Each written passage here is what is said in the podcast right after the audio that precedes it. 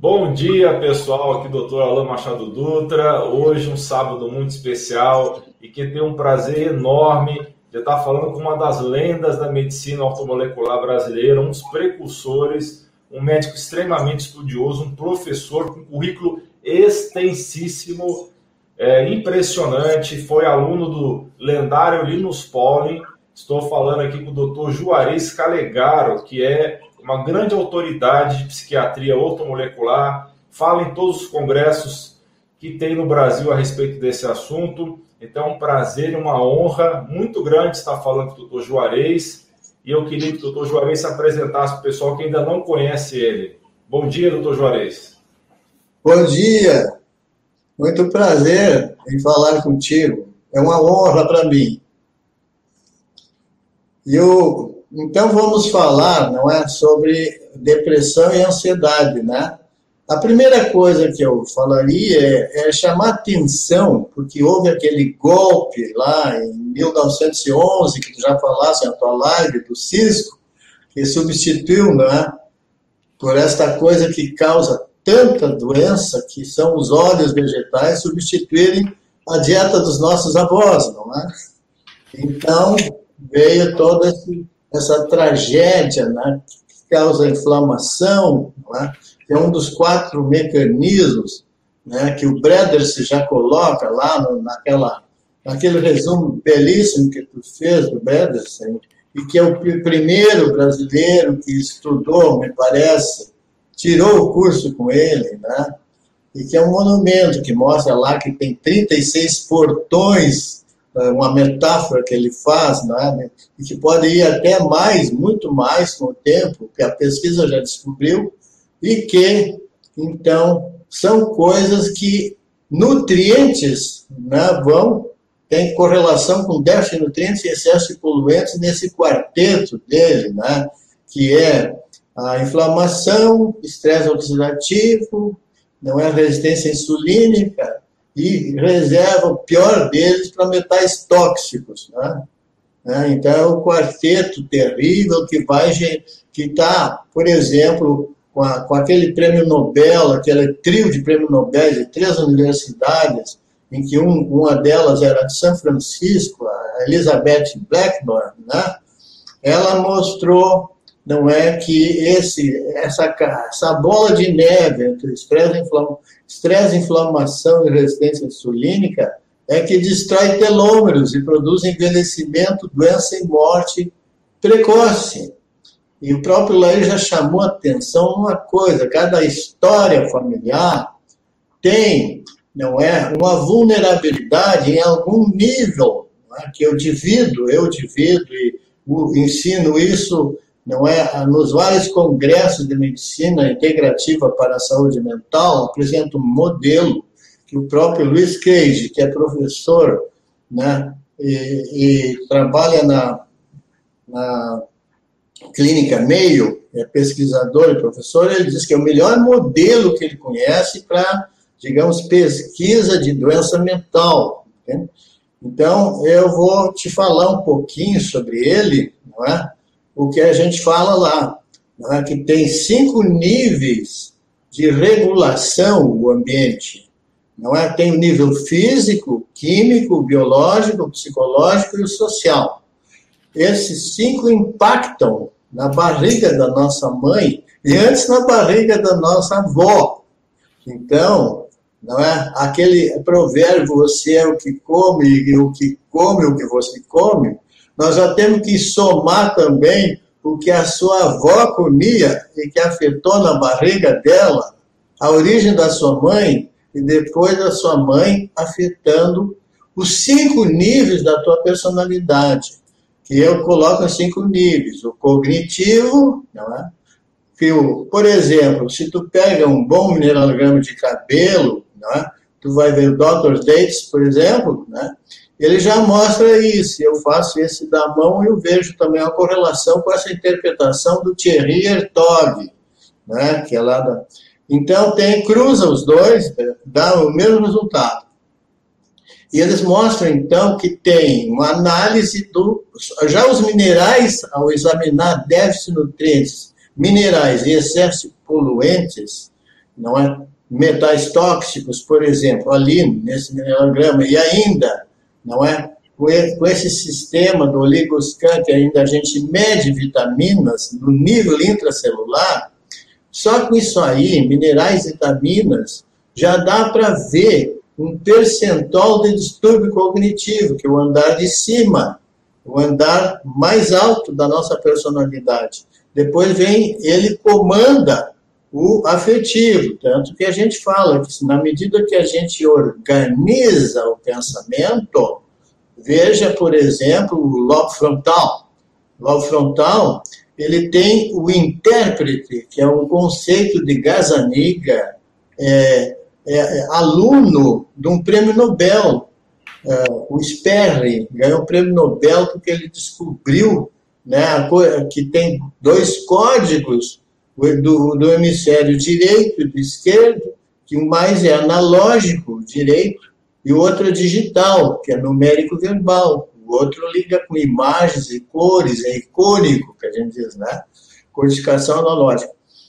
E ele mostrou, então, esse Gazaniga, que o dorso lateral direito no frontal e o dorso lateral esquerdo, né, no, no frontal esquerdo, eles formam comunicação pelo corpo caloso, por exemplo. Né? E essa comunicação permite que tu tenha capacidade de interpretação. Então, ele apelidou essa conexão de o intérprete. Né? E o fundador lá nos Estados Unidos da neurociência, que foi Carl Pibran, ficou, fundou, foi eleito presidente, depois foi reeleito presidente.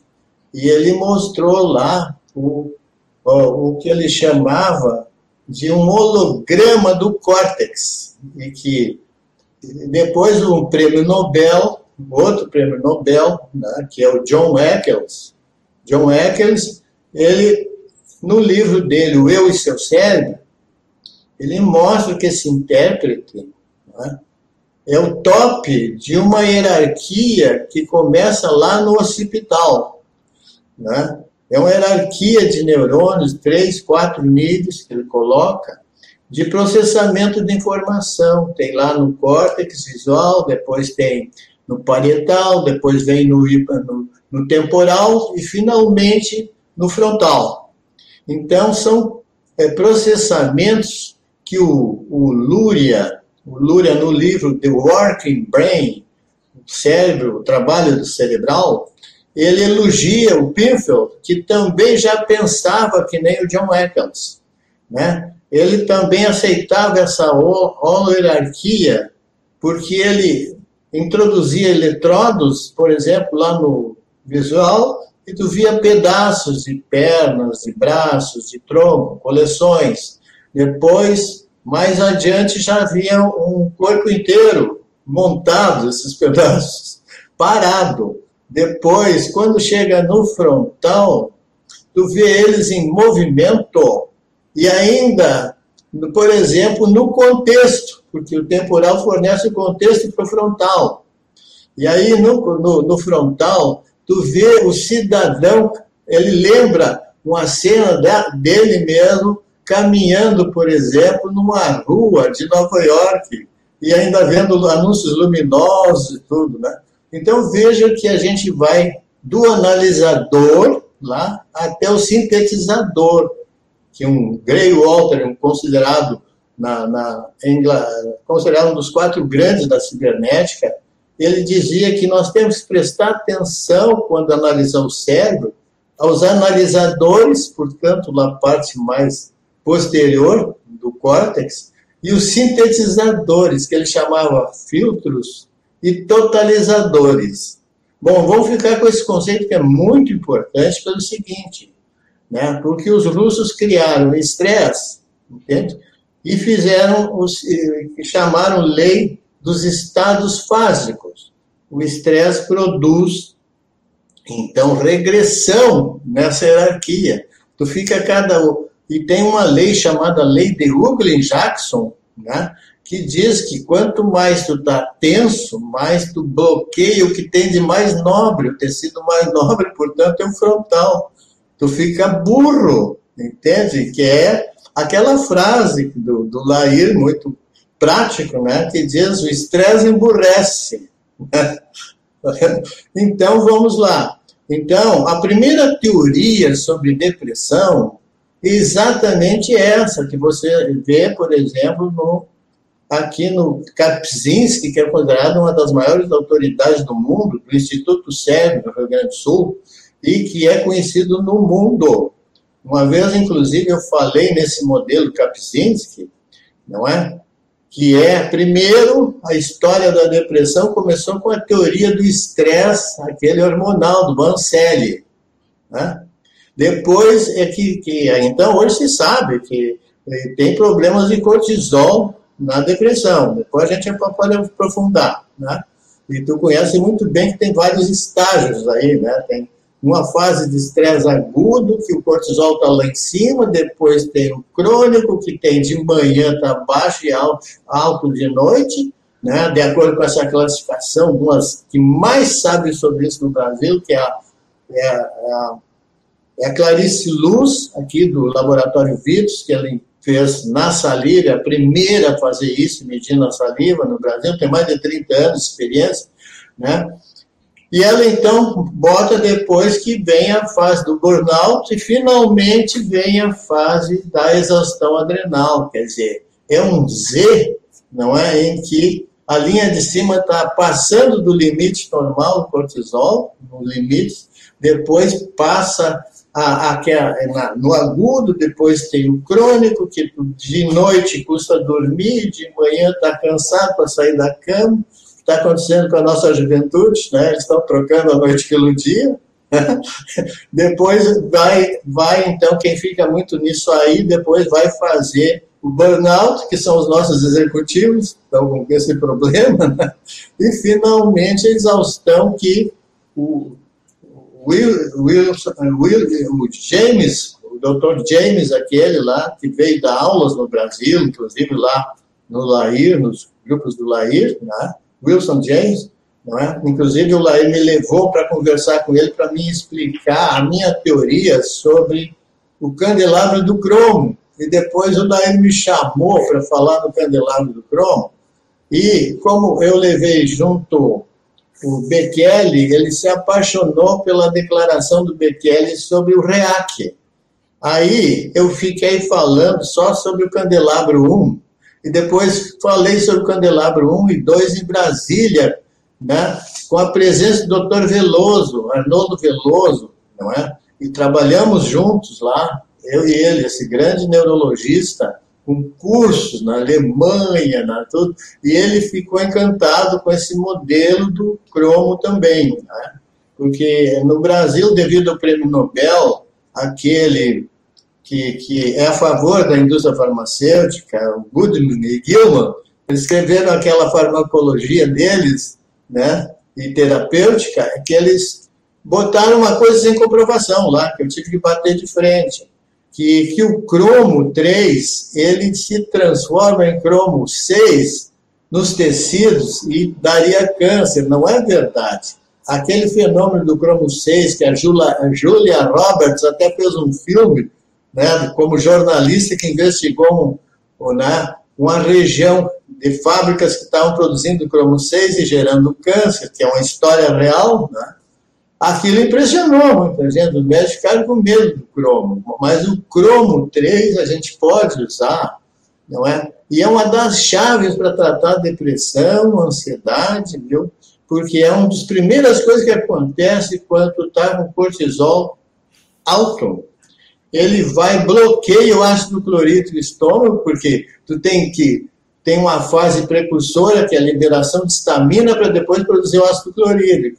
Ora, não é? E o cortisol é um poderoso antihistamínico, aí bloqueia o ácido clorídrico e aí tu fica com essa coisa que tu conhece muito bem, que a gente tem que dar betaína, HCl, betaína para corrigir a lesão que o ácido clorídrico poderia causar se não tivesse muco. E a betaína ajuda a produzir muco para proteger que o ácido clorídrico puxe os minerais para dentro, que é a má absorção que a gente chama tipo 1 onde ali os mais sensíveis, na minha pesquisa, é o lítio e o cromo.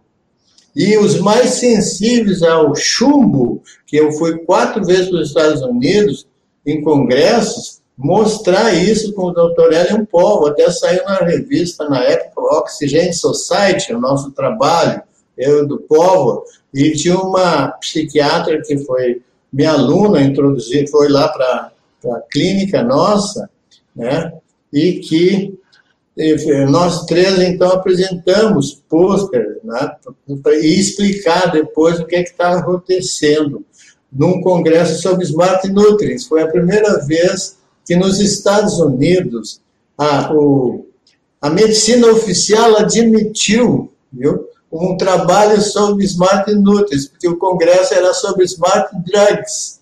Né? Lá no, no uh, na Gordon Conference, que quase ninguém chega lá, é a elite americana que vai para esse congresso. Então não tinha ninguém do Brasil, só nós, porque eles acharam muito bom o trabalho. A gente já tinha publicado já em Chicago também, na Universidade de Chicago, não é? E, e lá, lá, em outros lugares, quatro lugares, São Francisco, na Califórnia. Né? Bom, então, em resumo, é o seguinte: voltando lá, então, esse é o primeiro conceito de que nós temos tá, uma holoarquia que o doutor, esse doutor John Eckel chama a holoarquia de Powell Jones, porque o Powell Jones estudaram essa hierarquia dos quatro níveis no córtex de administração do pensamento, vamos dizer, é? de processamento de ideias, vamos dizer, né? tanto do, do, imaginário, que é do lado direito, ideias imaginadas, o que tu imagina, e depois o que tu calcula como probabilidade, porque no direito tu imagina futuros possíveis. É a, é a memória autobiográfica, hoje tão falada como o terminal máximo das nossas memórias, pelo Damasio, Damasio naqueles livros dele, né? de que o cérebro criou a mente. O, é o contrário. O John Eccles critica o Damasian já, dizendo que essa visão do cérebro criou a mente ignora tudo da física, porque não entende, não entende até hoje física quântica. E o cérebro hoje é visto, se tu pega o livro Cérebro Quântico, do Dr. Satinova, o Dr. Jeffrey Satinova monta um modelo em que o cérebro, a evolução do cérebro começou com a tubulina. Tubulina foi o primeiro, depois formou o microtúbulo. Depois o microtúbulo começou a abrir e fechar a fita do DNA, porque o microtúbulo ele abre, não é? Quando os centríolos, que são um tipo de microtúbulo, de tubulina, eles criam um campo magnético, né?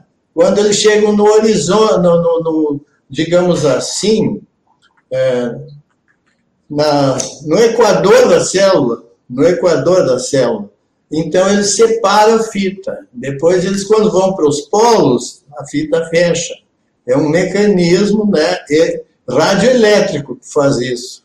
Tá Ora, ele não conhece essas coisas. Tem que estudar física com modelos matemáticos, pesquisa experimental em física quântica, que está tudo aqui no, no livro dele.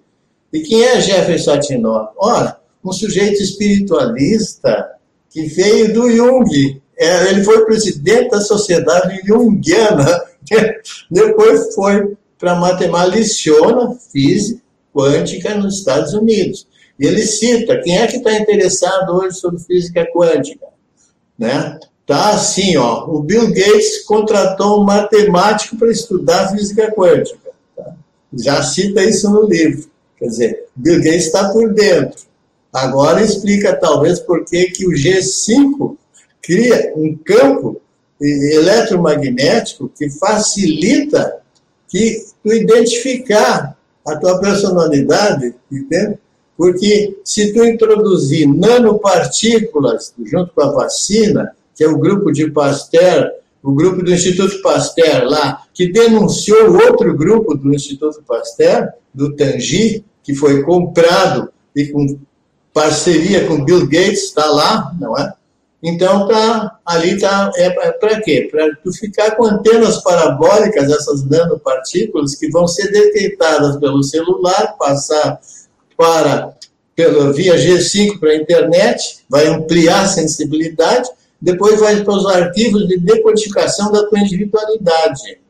E depois vai ser depositado um mega arquivo sobre as características de todos os indivíduos do planeta, para identificar os divergentes, que, que são a favor das diretrizes do CDC, Centro de Controle de Doenças nos Estados Unidos, está fazendo parte, como fosse aquele, e que está também com a, com a Organização Mundial, é? na verdade, ensinando maneiras de promover estresse, depressão e ansiedade.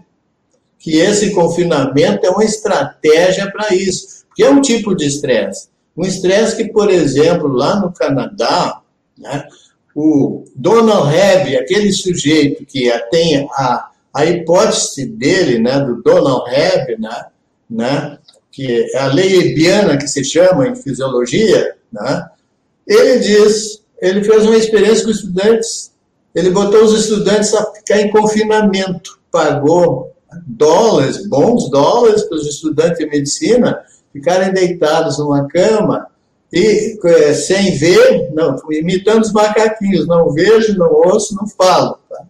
Eles não aguentaram mais que poucos dias, questão de dias, porque já o eletro deles já começou a alterar, começou a surgir um, um distúrbios eletroencefalográficos e eles começaram a ter alucinações. Ora, hoje se sabe, pela teoria ortomolecular, que a alucinação e há consenso de muitos farmacologistas, como Greff, né, que é uma das maiores autoridades em ansiedade do mundo, Valdir Greff, do, da, da USP de Ribeirão Preto, né, ele já né, diz, olha, uma coisa é certa sobre alucinógenos, quanto mais tu tem CH3, hipermetilação, mais tu alucina. Tá? Né? Tanto que o LSD que o Abraham Hofer começou pesquisando o LSD. Aí ele descobriu que é isso aí, que essa modismo que tem agora de usar LSD, tem até uma escola que apareceu no Congresso de querer usar LSD aí, não é? Para, digamos, abrir as portas da, da percepção, na verdade, é um mito isso aí. Isso aí é um risco de fazer esquizofrenia do tipo por hipermetilação que é um tipo de esquizofrenia que muito, no início, logo que se descobriu que hipometilação causa depressão, agora se descobriu que tem um percentual de depressão que é por hipermetilação. É menor o percentual no caso das depressões, mas na esquizofrenia é maior do que, do que é, por exemplo, na esquizofrenia fica bem maior do que os fatores, a hipometilação no caso da da, da esquizofrenia. Então, veja que são diferentes graus de metilação, distúrbio da metilação, do ciclo metil. Né? Então, aí nós temos o estresse causando, né, não só via cortisol, mas via adrenalina, que foi o Abraham Over que estudou, e ele chamou de equação da esquizofrenia, no fim da sua vida, resume no último, um dos últimos livros dele, que a equação da esquizofrenia é dois tempos. Primeiro, tu solta muita adrenalina. Quer dizer, se alguém te produz muito medo, tu vai produzir adrenalina. Não é? Mas também tu pode produzir por ficar lá isolado naquela cama, não é? Do Donald Hebb, porque aí tu solta adrenalina porque tu está desocupado, tu sofre a neurose do desocupado. Tu encontra isso também em pessoas desempregadas. Eles ficam entediados, porque tem aquela regra que até o Larido falou, que se tu tem muito talento e tu fica desocupado, tu entra em tédio. Só que o tédio pode causar uma depressão por tédio. o cara vai para a bebida. Quanta gente foi para a bebida aí? Né? Então, os médicos não podem estudar. A, a turma dos convênios, o top, aqui no jornal mostrou né, que 30 da alta direção de um, convênio, nem vou citar o qual, né, mas saiu no jornal deles. Podia até mostrar, mas não quero ferir sensibilidades de convênios. Tá? E, e o resto, não é? Da, da, de toda, toda a pirâmide do convênio, ganhavam menos que a soma dos 30 que estavam na direção do convênio. Então, tu vê a exploração que se faz do médico, e hoje tem um trabalho né, no, no, sobre depressão de médicos que mostra que uma das grandes causas é isso e que leva ao álcool e que eles têm uma alta incidência, os médicos, de, de esteatose hepática por causa disso. E porque eles têm acesso também a remédios, não é só álcool. Né? Mas e tem um índice de suicídio que foi feito. É, Dr. Fragas, Fraguas Júnior, pega esse doutor, e ele tem um livro inteiro sobre depressão e as comorbidades das depressões. E tem um capítulo mais no final do livro, um imenso livro, um estudo brilhante sobre a depressão dos médicos. E que tu vai lá, parece que ele previu isso há 10 anos atrás nesse livro. Agora, o que está acontecendo com os médicos? Eles estão entrando em depressão, estão aparecendo, não é? a, a se lamentar para mim da, da, da, situação de depressão inexplicável, vontade de beber, tem mais acesso a drogas, as mulheres têm mais depressão médica que os homens, está acontecendo isso agora, vai piorar agora pela previsão, há um, um acordo, um consenso disso, que vai piorar, não é? Tu vê o próprio uh, doutor Coimbra acreditando nisso, o Rinaldi, que é uma autoridade mundial em REACT, vem, acredita nisso e acha que vão ter que usar mais REACT nessa fase pós-Covid, que é uma doença mental, vai ter muita ansiedade, muita depressão, que é o nosso tema aqui.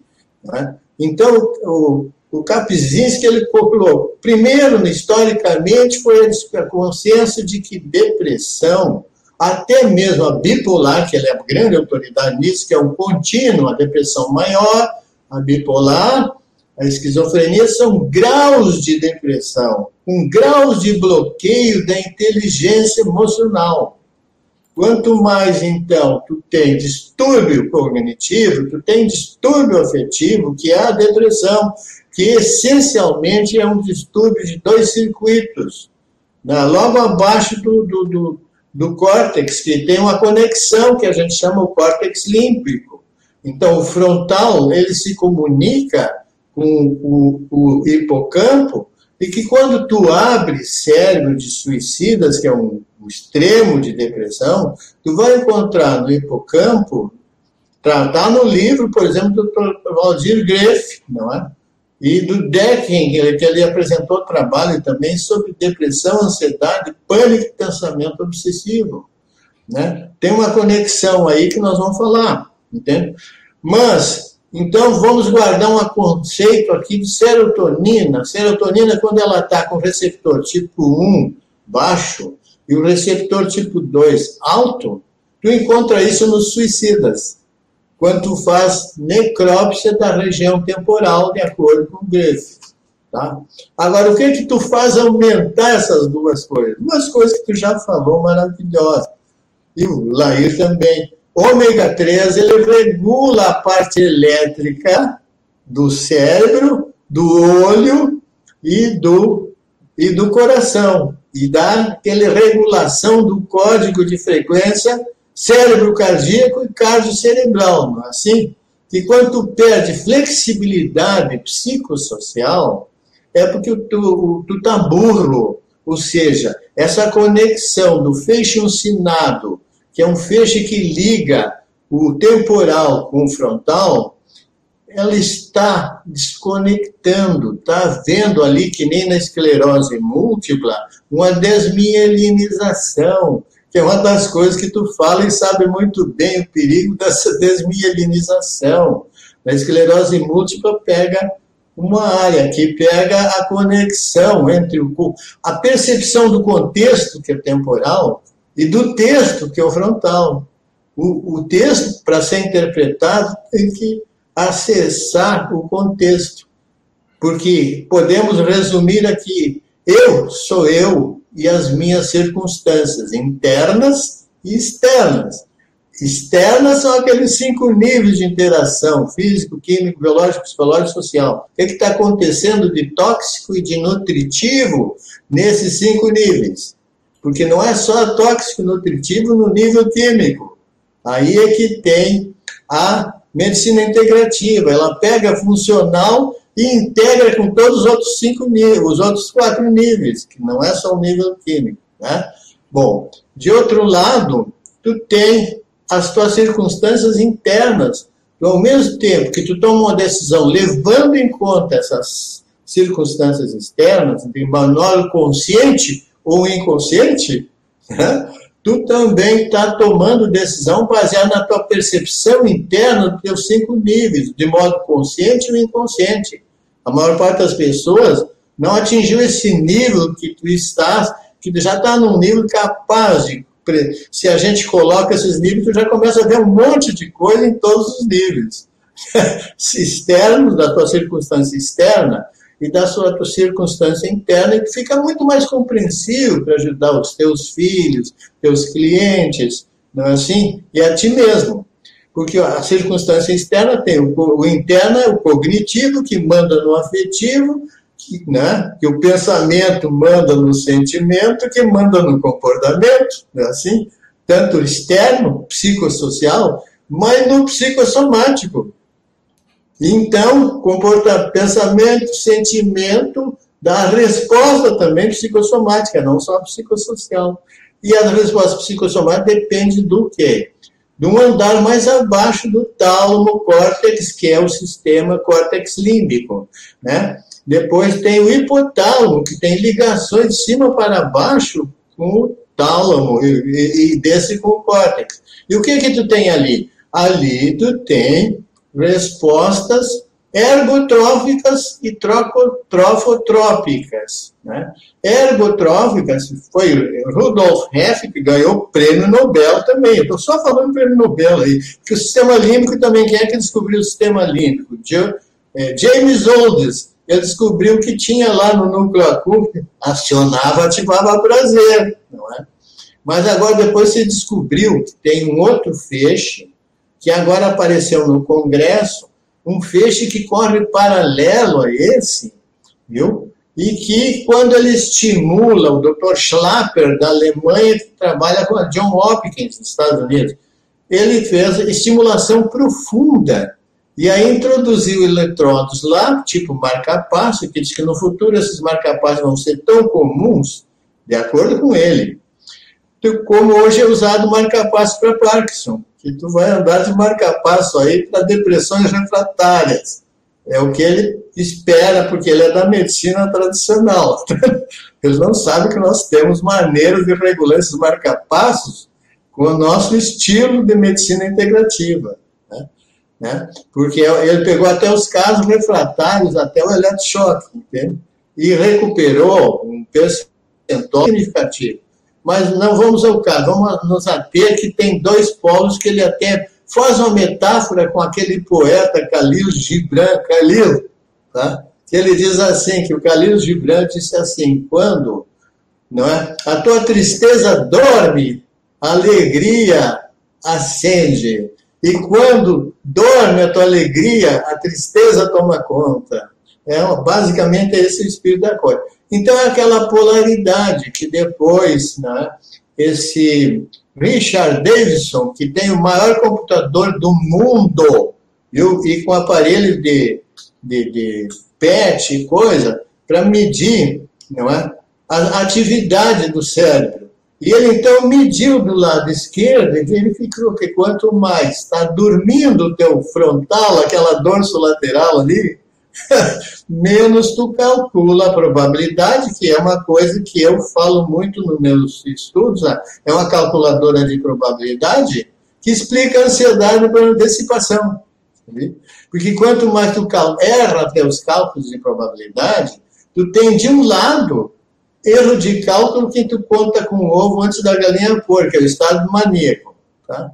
E quando tu erra no sentido contrário, em vez de vantagem de obter que tu calcula demais, fica maníaco, perigos evitar, que tu calcula demais também, tu passa a ficar depressivo, ansioso e te levar para depressão. Então, esse computador aí foi medido pelo Richard Davis, né? Richard Davidson, né? E ele então, né? Ele descobriu, está num livro até maravilhoso, o estilo emocional se chama o livro. E ele mostra ali que medindo ali tu mede o grau de tristeza da pessoa.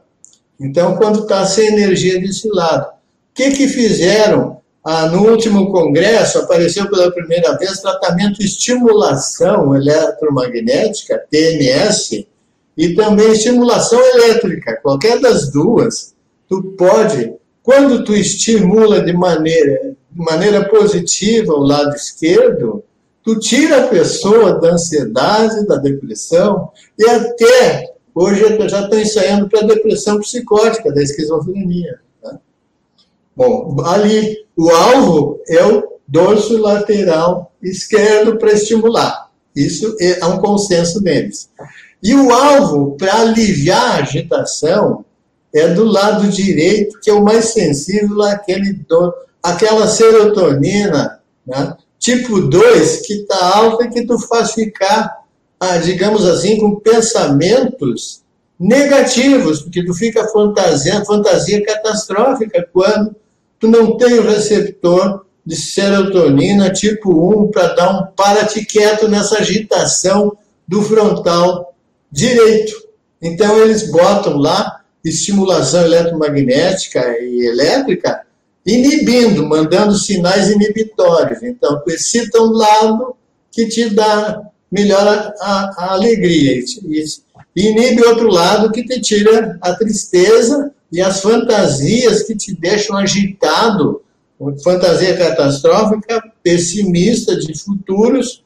Ai meu Deus, o que, é que vai acontecer comigo? não é? Em termos de catastrofização da saúde, catastrofização do meu relacionamento social ou do catastrofização do meu trabalho. Então tem gente que fica mais com um componente obsessivo, compulsivo, negativo, é, especializado numa dessas três áreas que tu tem aí o que eles chamam em neuroimagem, hoje é um padrão consensual já, aparece na neuroimagem que eles chamam isso ruminação. Ruminação é a tempestade elétrica não, que, que, tem do, do, do, lado mais direito, que tu fica ruminando coisa negativa. Qual é o conselho Bom, então, que daria, doutor Juarez, para as pessoas que estão assistindo agora e que têm ansiedade, estão dependendo de benzodiazepínico, de alprazolam, clonazepam, qual que seria um caminho para elas poderem desmamar disso daí, obviamente bem acompanhado por um bom profissional, por um bom médico, mas eu queria que senhor desse umas dicas práticas para esse pessoal que tem esse problema, que hoje é dependente dessas drogas, desses benzodiazepínicos, tem muita dificuldade de se livrar disso daí. É, isso aí tem uma explicação científica primeiro, né? Eles vão procurando impressionar a clientela, aumentando a poder de ligação dessa chave, que são esses remédios tranquilizantes, com a fechadura. Então, cada vez eles fazem mais potentes de ligação. Só que aumentando a potência, tendo efeito rápido, e não um método natural, a chave encaixa na fechadura e tem dificuldade de desencaixar. Então fica difícil, ele estraga a fechadura. E a relação custo-benefício de fabricar uma fechadura é a mesma que tu imagina uma chave tu entrar no teu, na, na tua sala mais importante, preciosa, tu bota aquelas fechaduras é, sofisticadas, caríssimas. A chave não custa quase nada né, para fabricar, mas a fechadura sai muito cara. Então vai estragando as tuas fechaduras com o tempo, tu vai ficando refratário, tem que aumentar a dose mais alta e tomar coisa. Então chega um momento que tu vai fazer uma coisa que tu já falou, demência. Mas não só demência, tu vai ficar também com é, dificuldade de foco, entende? porque tu vai ficar tão agitado que tu vai entrar pensamento intruso, tu vai ficar com ruminação essa aí, tá? Porque é uma dificuldade de dar um parate quieto, que nem numa lanterna, que tu não consegue fechar o foco para iluminar bem aquilo que tu está lendo, aquilo que tu está ouvindo. Porque a, o foco está disperso, tu não tem energia atentiva inibitória. Tu perde o poder inibitório. E o poder inibitório pode ser atentivo, mas também pode ser volitivo. Tu fica dispersivo naquilo que tu vai fazer também. Então, a entrada e saída dispersiva, tu chama atitudes dispersivas, que tu encontra isso já no TDAH, não é? Lá na infância, não é? Crianças que já estão com uma carência de produção de GABA, né? Está produzindo GABA, que o GABA ele permite, porque tem agora um GABA, viu? Que ele, tu pode aumentar ele com taurina. Entende que a taurina, se tu pega o ciclo metil, tu vê lá que a, a, a, o CBS, cisteína beta-sintase, é uma molécula, não é que transforma a cisteína em taurina e glutatión. Glutatión está presente em todas as doenças mentais, falta de glutatión. E está também agora um trabalho que eu estou pesquisando junto com o doutor é, Veloso, né, que ele traz toda a bibliografia da, da Europa, da Ásia, do Japão, da China, e eu, porque ele fala várias línguas, e eu pego lá dos Estados Unidos, nós estamos juntando, né? Primeiro simpósio saímos sempre nos Estados Unidos, todo ano sai um simpósio sobre taurina. Né? Então, o que, que a gente vai fazer? Vamos resumir à luz da medicina integrativa. O que, que a gente pode fazer, então? Taurina. Taurina sublingual dá um efeito tão rápido, viu? Quando tu combina com inositol, que tu tem uma bela live sobre inositol, não é?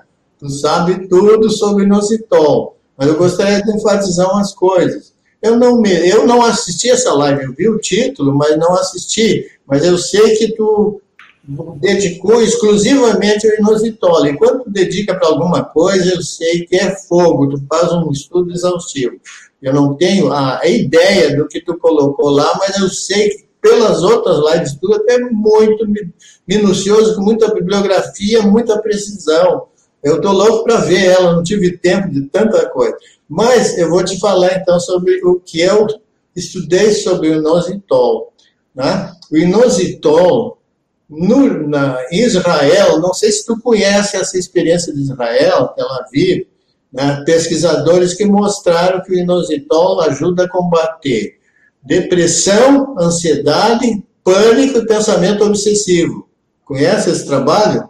Sim. Pois bem, aí a minha a, aluna psiquiatra, que tem origem israelita, ela até mandou correspondência para lá para pedir, para ver se a gente conseguia alguma informação sobre qual é o mecanismo do inositol. Né? Porque eu levantei uma hipótese que, de noite, baseada numa pesquisa japonesa, os japoneses constataram que tu fabrica 50% do inositol no teu cérebro se tu dorme bem. Isso é interessante e importante. Segundo lugar, 30% se o teu rim também está descansando. Olha, quando a gente está com resistência insulínica, o primeiro alvo da resistência insulínica é diminuir a tua eficiência renal. Tem nefrologistas que dizem a primeira coisa que acontece é tu cuidar do rim da pessoa. Né?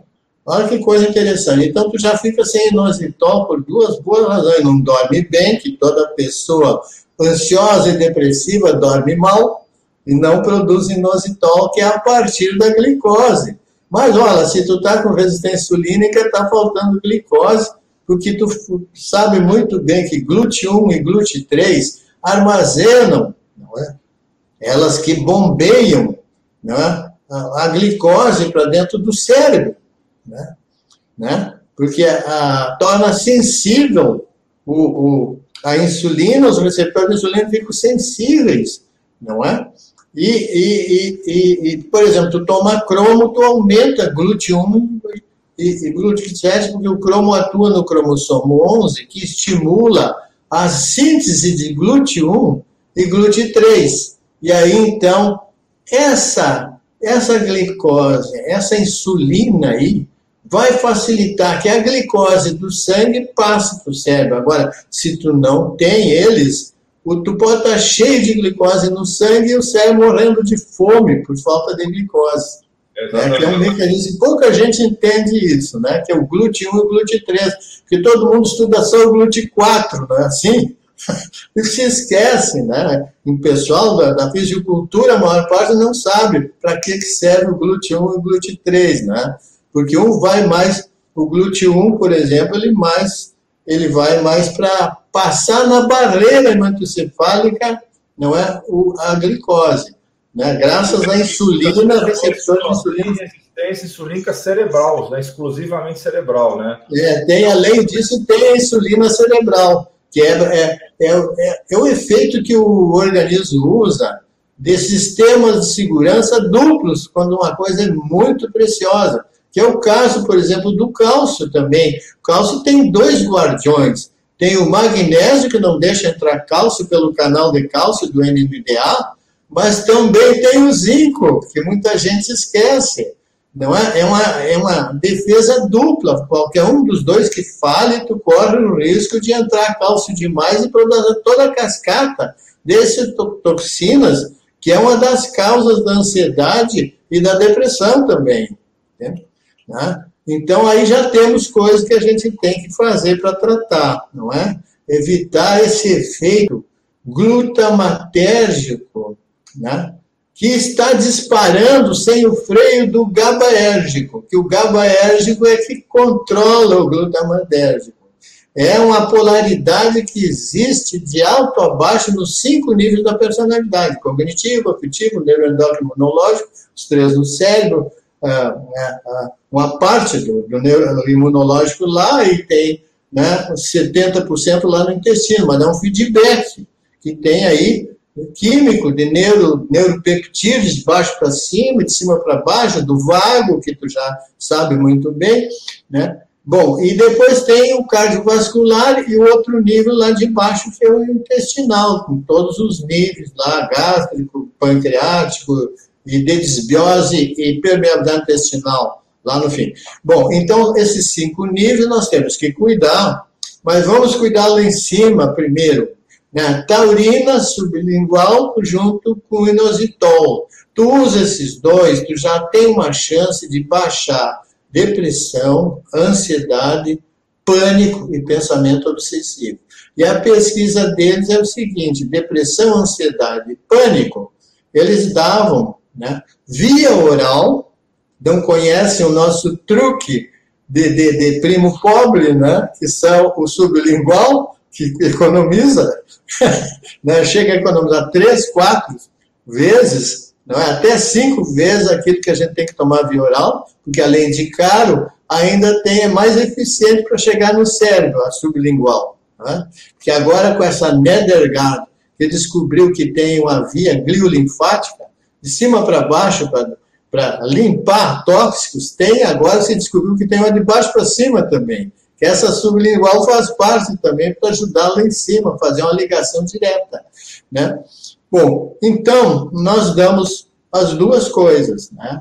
E aí, então, o resultado é que vai baixar, por exemplo, no hipocampo, não é? se tu combinar com ômega 3, porque o ômega 3 o que, é que ele faz? Não é? Ele também ajuda o EPA, de acordo com o Robin, o Robin foi o que trabalhou com John Eccles e o Linus Pauling, e eu acompanhei na época, porque eu sou daquele tempo, não é? que o Robin, o Pauling e o, e o John Eccles, esses dois prêmios Nobel trabalhavam com o Robin, que era o que dirigia a Medical Hypothesis na época, a hipótese. E lá eles apresentaram essa coisa de que né, tu tomando ômega 13 vai subindo a dose, tu vai indo tratando depressão maior, depressão bipolar e depressão psicótica da esquizofrenia. Com o que? Com o, o EPA. O EPA modula receptores tipo 1, subindo eles e baixando o tipo 2 lá no hipocampo. Olha aí que interessante. Bom, e segundo lugar, olha, tu sabe que a taurina tem os mesmos efeitos elétricos no olho, no cérebro e no coração. É a que mais tem. Então, tu vê, combinando taurina com ômega, que os dois regulam esses três aspectos críticos da nossa personalidade.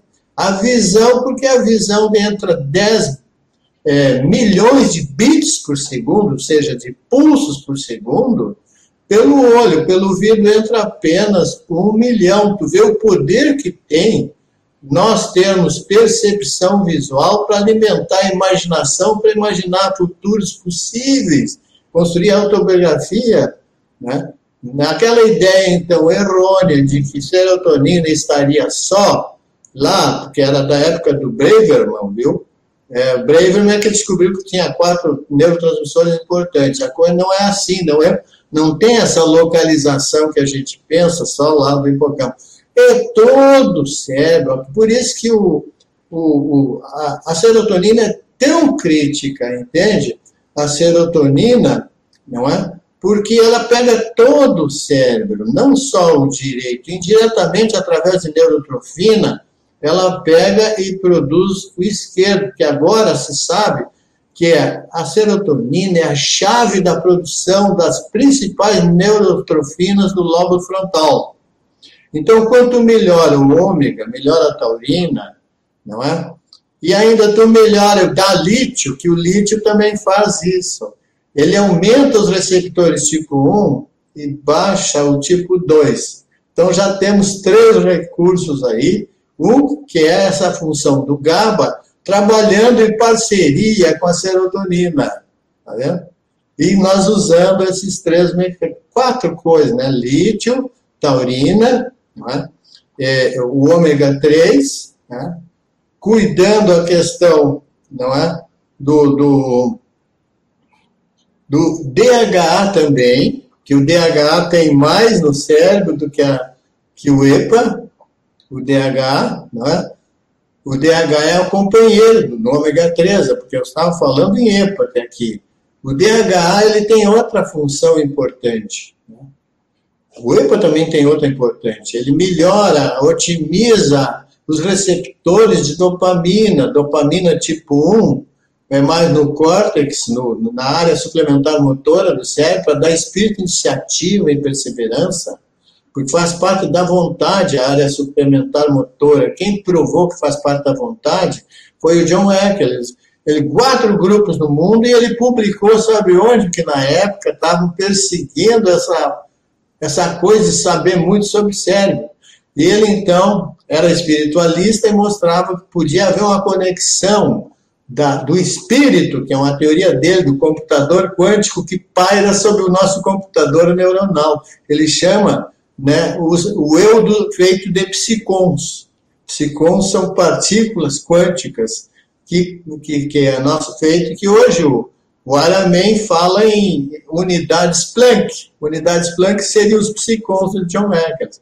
É unidades do mundo físico que na tabela periódica dos elementos está entre o número 1 e o 2, o 3 e o 4, tem tipos de, de formação de átomos aí que não existe na nossa tabela e que eles agora estão corrigindo em universidades a tabela periódica para incluir esses novos átomos que existem intermediários são feitos por graças aos estudos da unidade Planck. E com isso vão produzir naves que flutuem, antigravitacionais. Então, eles há grupos interessados em deixar para o futuro, que vai quebrar todas as linhas de montagem agora para sistema de transporte de navio, espaçonaves, trens. Entendeu? Então, há grupos da infraestrutura que não querem que chegue essa tecnologia que vai quebrar tudo que eles investiram em linhas de montagem obsoletas. Tá? Bom, eh, vamos sair um pouco dessa coisa fantástica que você pode pegar no Aramém. Não sei se conhece o Aramém. O Aramém fala nisso nos livros dele. É um professor de universidade americano que está sendo contratado por universidade para fazer isso que eu estou te falando. Tá? Vou pesquisar. Bom, é, então é muito chocante para nós que essa mudança dessa estrutura, que um psicólogo até falou, o doutor Eisen, que diz o fato de inventar uma boa ratoeira não quer dizer que tu vai conseguir vender ela logo. Tem interesses aí que não querem que saia boa ratoeira. É como o caso de remédio. Tu inventa esses remédios aí, eles procuram cair em cima. Foi o caso do Paulo. Quando ele descobriu o efeito da vitamina C, né, que é o mais poderoso viricida viu? e ao mesmo tempo antihistamínico, tu vê os anti-inflamatórios, como é que ficariam eles, na época, metade de todos os negócios da farmácia era tudo ligado a derivados da, do acetil salicílico, anti-inflamatórios, e, eles quebrariam metade da indústria farmacêutica. Então, eles caíram de pau e pedra para cima do, do Dr. Pauling. Né? Bom, voltando. Então, vamos lá. Outra coisa que tu pode melhorar a ansiedade por antecipação é a vitamina C. Por incrível que pareça, a vitamina C, ela ajuda o córtex aqueles, o dorso lateral esquerdo, tu pode notar que está lá a vitamina C, tu pega nos manuais, a vitamina C ajuda a produzir, não é?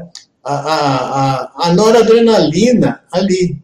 Então, a, a enzima dopa-beta-hidroxilase, quando tem vitamina C, ela ela fabrica noradrenalina no lobo frontal. E no lobo frontal, quanto mais tu aumenta lá, mais ela inibe descargas de noradrenalina no, na periferia.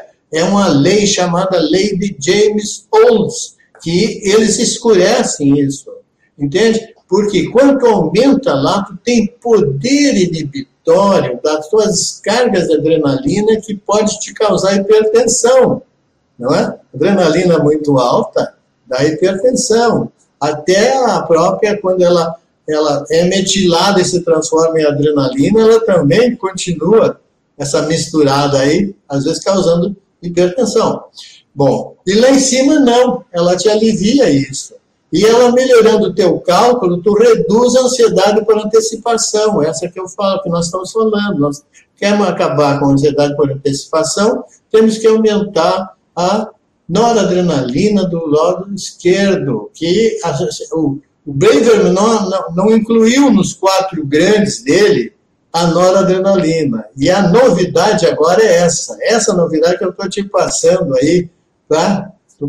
Muito importante. Porque ali tem os sabotadores da noradrenalina. Um deles é? é o clostridium. O clostridium come a enzima da nora, que fabrica noradrenalina.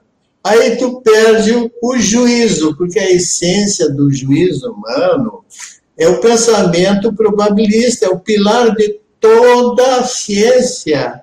É o pilar da nossa racionalidade. O cientista é um cara racional, adulto, maduro, civilizado. O que, que é tudo isso? É probabilístico. Ele tem mentalidade probabilística se a, a, a, imaginação do lado direito diz assim, é, é possível eu construir, não é? Eu construir um eu maravilhoso para mim, fazer uma trajetória maravilhosa na vida e ao mesmo tempo conquistar os melhores cenários de trabalho, de lazer, de riqueza, de saúde.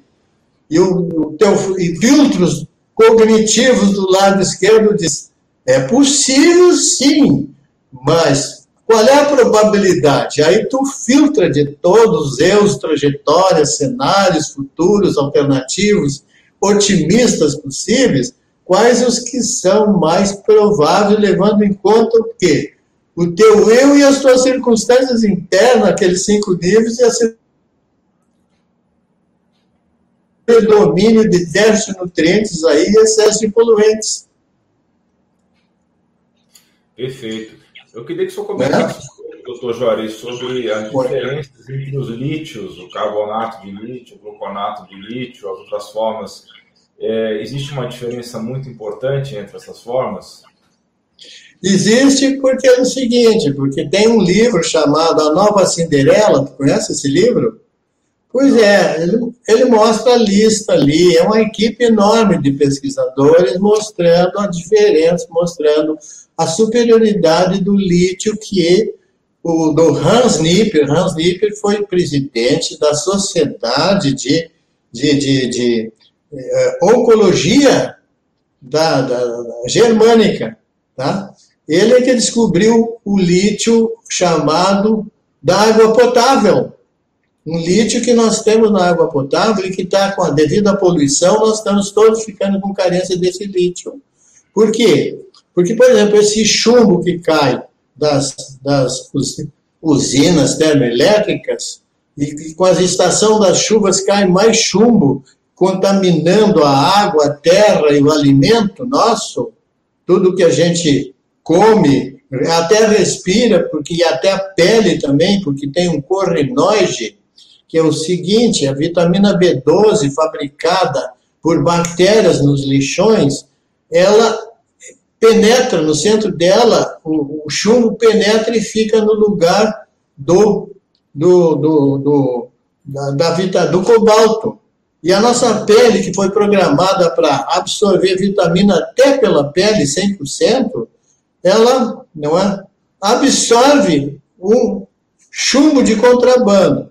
Esse chumbo de contrabando vai e bloqueia o lítio e bloqueia o cromo. Tu fica com os dois fatores, um que é a resistência insulínica que vai trazer diabetes e Alzheimer, né? Né? por causa do cromo, que é a chave para proteger da resistência insulínica. E ao mesmo tempo, o vai bloquear o lítio, que o lítio ele vai produzir esses receptores tipo 1 e baixar o tipo 2 para te não se matar. Tanto que a própria psiquiatria oficial no último congresso diz, não é? Diz assim, tem certas meta-análises que diz, olha, o, o, lítio ele é a única substância que baixa de cinco vezes o risco de suicídio. Isso que eles estão usando o carbolítico é cheio de efeito colateral. Por quê? Porque o carvão aumenta. Não é uma vitamina o carvão enquanto que o orotato de lítio é uma vitamina. Ácido orótico é uma vitamina, não é? Na dose ótima que ele está ali junto com o lítio. Ele funciona como uma bomba para injetar doses mínimas, quase homeopáticas de lítio, para dentro do eritrócito. O psiquiatra tradicional do Conselho Regional de Medicina aí, né, do, do do Rio de Janeiro diz, ó, esse lítio é vigarice porque eu doso no plasma e ele não tem, não tem nada lá. É? E só tem o, o carbolítio do pódio. É que o, o ele viaja, ele, ele passa facilmente, não, é, não só é mais absorvido na membrana do intestino, mas ele é absorvido rapidamente pela membrana do eritrócito. E ele viaja de uma maneira mais fisiológica, porque ele vai viajar com o eritrócito. E onde é que o eritrócito gasta mais oxigênio? Nós temos 2% de peso e 25% de oxigênio. E quanto mais, ah, qual é o tecido que mais trabalha e gasta oxigênio, de acordo com o prêmio Nobel chamado Olgar Idem. Ele escreveu um livro chamado Controle do Cérebro, e ele ganhou o prêmio por isso. Ele diz que a zona de maior demanda de oxigênio ou de nutriente, ela dá um feedback e manda o vaso dilatar, não é? Para então ficar mais biodisponível a oferta do que vem no sangue em matéria de nutriente. Então, o que, que acontece? O lítio, ele vai junto com a serotonina, que é a primeira coisa que, quando o estresse, cai a serotonina. Né? O estresse derruba a tua fabricação de serotonina, porque ela desvia para a rota chamada do quinoleína, que vai produzir aminoácidos excitotóxicos. Então, não sobra nada para te produzir serotonina se tu não tiver lítio para pegar o triptofano, transformar em 5-hidroxi, porque se tu não tem, não é? E ainda assim mesmo tu tem que dar um pouco de 5-hidroxi para que o lítio faça outra coisa. Além de pegar o triptofano e transformar em 5-hidróxido, ele atua na, na, em outras enzimas. Na enzima que pega o 5-hidróxido e transforma em serotonina.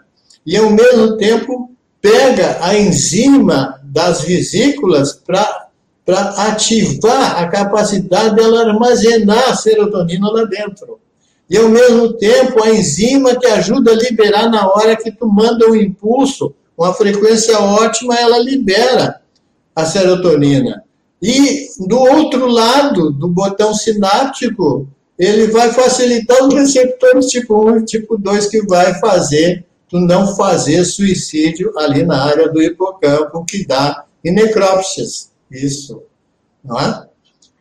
Então tá tudo. Né? E por que, que o orotato de elite? Primeiro, que tu não precisa aquelas doses enormes, de 1.300 até chegam né, 1.800 no desespero, mas aí tem uma lesão renal, lesiona a tireoide, tu engorda, e nada disso acontece com o orotato. Então, o orotato é aquela coisa que a própria revista Times, uma vez, fez uma, fez uma reportagem dizendo tem muito remédio na Europa que não chega para nós, porque isso aqui é chacrinha da Big Farm americana. Eles têm convênio, é tipo uma máfia, que tem assim, ó, tu fica com tal território, eu fico com tal. Então nós somos a América Latina do ponto de vista de manipulação da nossa mente da nossa cultura, entende? Por causa de outra coisa que tu pode ajudar também na depressão e na ansiedade, né? Que é, no caso da, da, da de tu dormir melhor com Lactium. Lactium é um produto da, é, da, da Europa que eles não deixam entrar, como não deixaram entrar durante 20 anos remédio da Europa nos Estados Unidos, que diz a Life isso, né? A, a, essa revista Times. Né? Então, o que, que acontece? O látium, ele, ele, ele não agride o receptor, não fica dependente. É fácil de tu sair dele. Não é? Porque a criança, então, todas as crianças ficarem independentes de leite, né? porque ele tem muito lácteo, é, e por isso que as crianças dormem, chegam a dormir 19 horas no início, depois elas vão dormindo menos, é, é o lácteo, entende? Criança que mama, ela tem mais facilidade de dormir, não é? É uma das coisas. Né? A outra é que tem também lá no intestino uma coisa que pode ajudar muito, que vem no leite materno junto com o lácteo, que é o bacilo reuteri. O reuteri é uma espécie de abelha rainha, onde ele vai, vai uma colmeia atrás de bactérias que ele ajuda. É, parece que existe uma colaboração em que ela, ela é, uma, é uma referência para as outras colonizarem. Isso é uma coisa muito avançada que está em estudo, mas que a gente sabe também é, daquela coisa do intestino fabricar. Tem seis bactérias lá no último congresso, lá do Ítalo Rachid, que um alemão mostrou que tem, é, tem seis tipos de bactérias que produzem é, é, serotonina. É? E quando tu está com estresse, tem uma coisa curiosa, também passa serotonina, que nem o caso do GABA que tu fala. Né? É, é, quando está com. aumenta o leak brain lá, entra até sulfa também, que não entra. Por exemplo, né, esses tióis não entram, muitos deles. E eles entram para ajudar, porque os tióis o que, que tem? Tem o ácido lipóico, que é um guardião de todo o ciclo E do Lester Parker, para proteger a mitocôndria. E mitocôndria é chave também para te tirar tudo isso, porque ali, se tu não produz ATP no dorso lateral, tu perde a razão também. Tu pode notar que para dopa beta hidroxilase sintetizar noradrenalina precisa ATP. E ATP em dose alta tu consome. Então, e quando tu fala em ATP para um médico, é como diz o doutor Beni aquele Schmidt, que sabe tudo sobre mitocôndria, melhor banco de dados sobre músculo e mitocôndria, ele diz, a terceira coisa que eu olho é o brilho nos olhos de uma pessoa, porque por lá eu sei que ela tem garra. Olha, quando é que a gente brilha os olhos? Quando a gente está bem das neurotrofinas produzidas pela serotonina. A serotonina, tu vê, ela vai produzir então, com esse, essas coisas que a gente falou, e ela produz então uma coisa curiosa ela produz BDNF para o, os dois órbitos frontais, o direito e o esquerdo. E ali o BDNF vai produzir, vai produzir é, acetilcolina. E essa acetilcolina vai melhorar a hierarquia top da percepção, que é ali, que tem quatro andares a percepção, até chegar lá no, no córtex visual, que é lá atrás. Então, a acetilcolina aqui é chave. Quando cai a acetilcolina ali, tu perde também a, a capacidade de percepção visual, órbito frontal, principalmente. Né?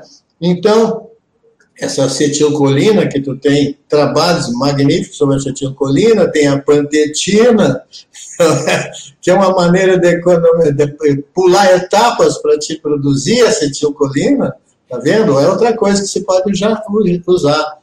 Eu me lembro do Atkins, que era fanático pela, no meu tempo, é o Atkins, fanático pela pantetina. E até lá tem também, né, coisas é, interessantes, né? sobre o PABA, que é interessante tu dar uma olhada no PABA também e fazer uma live sobre o PABA, que tu é, é gênio nessas coisas, tá? De, de, de pesquisar e depois facilitar para a população fazer uma digestão utilizável das coisas. Então, voltando lá, não é? Tu tem mais coisa, tu pode melhorar também, não é? com o DHA que eu falei, que o DHA, 90% da população mundial, de acordo com Stephen Gundry, ele só encontrou um lugar do mundo que tem, né, não tem carência de DHA, que é na ilha Ciaroli, no sul de lá perto de Nápoles, em que o pessoal come umas coisas que tu recomenda. Primeiro, ele come muita enxofre e sardinha, que tem muito esses dois tipos de, de ômega fundamentais, não é? O, o, o EPA, que a gente falou, e o DHA, que ele tem duas funções que deu prêmio Nobel. Foi apontado oito, é, sete vezes para prêmio Nobel a Jana Budwig. Jana Budwig, aquela, ela diz o seguinte, né, num livro chamado Olhos que Curam, Olhos que Matam. Né? Nesse livro é citado o trabalho dela, né? Né? e esse era distribuído pelo Dr. Bates, esse livro, eu ganhei de graça deles, inclusive. Né? De tão bom que era. Ele diz assim: ela era PhD em física e médica, e por ser PhD em física, ela descobriu duas propriedades que só a física nuclear permite saber quais são. Ela diz: a, o, o, produz uma nuvem pi de elétrons, que traduzido em linguagem leiga para nós, é, é, uma, é um campo eletromagnético que facilita a permeabilidade seletiva na membrana de só entrar duas coisas, enxofre e oxigênio para dentro. Então, o DH, quando tu tem, né, é, quer aumentar não é, o oxigênio, eu combino. Né? Eu vejo a hemoglobina glicada, porque quanto mais ela está glicada, menos ela está transportando oxigênio do pulmão até todas as células do teu cérebro, do coração, de todo o corpo. Né? Então, tu está com menos capacidade aeróbica, já por hemoglobina glicada, que tá, devido ao transportador que não está levando. Segundo lugar, ela entrega para o DHA esse oxigênio da Jonah Bullock, ele bombeia para dentro das mitocôndrias o oxigênio.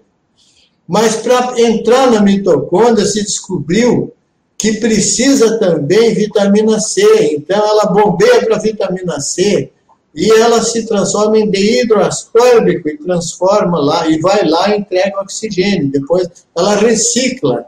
Ela recicla naquele ciclo E do Lester Park, deidroascórbico, né? E volta novamente então é reciclado ali.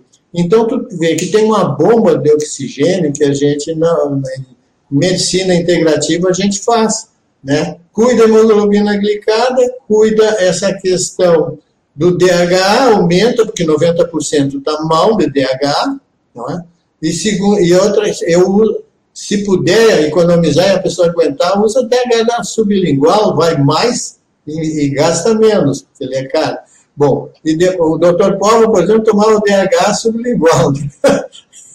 Bom, e depois tu vai tomar vitamina C, né? A vitamina C, tu fala uma coisa importante também e que a gente pode fazer uma revolução. Está no livro chamado Curar o Incurável, de Thomas Levy. Tu conhece esse livro?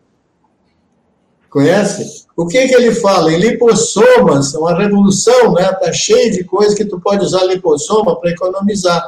Agora, o que que eu faço, né?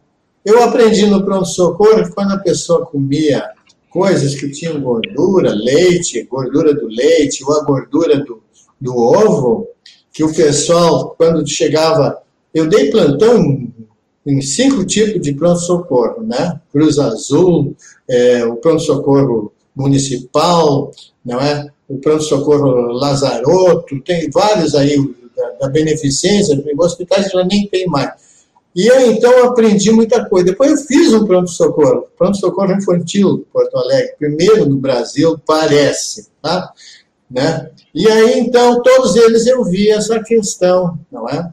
De que é, quando alguém comia um veneno, a experiência era essa, a gente ver, tirar qualquer gordura, porque a gordura podia transformar em lipossoma o veneno, e entrar pelo canal torácico e direto para o cérebro e dar uma parada cardíaca lá, ou respiratória, né, porque o veneno pega, vai lá em cima e pega, e, e mata tudo.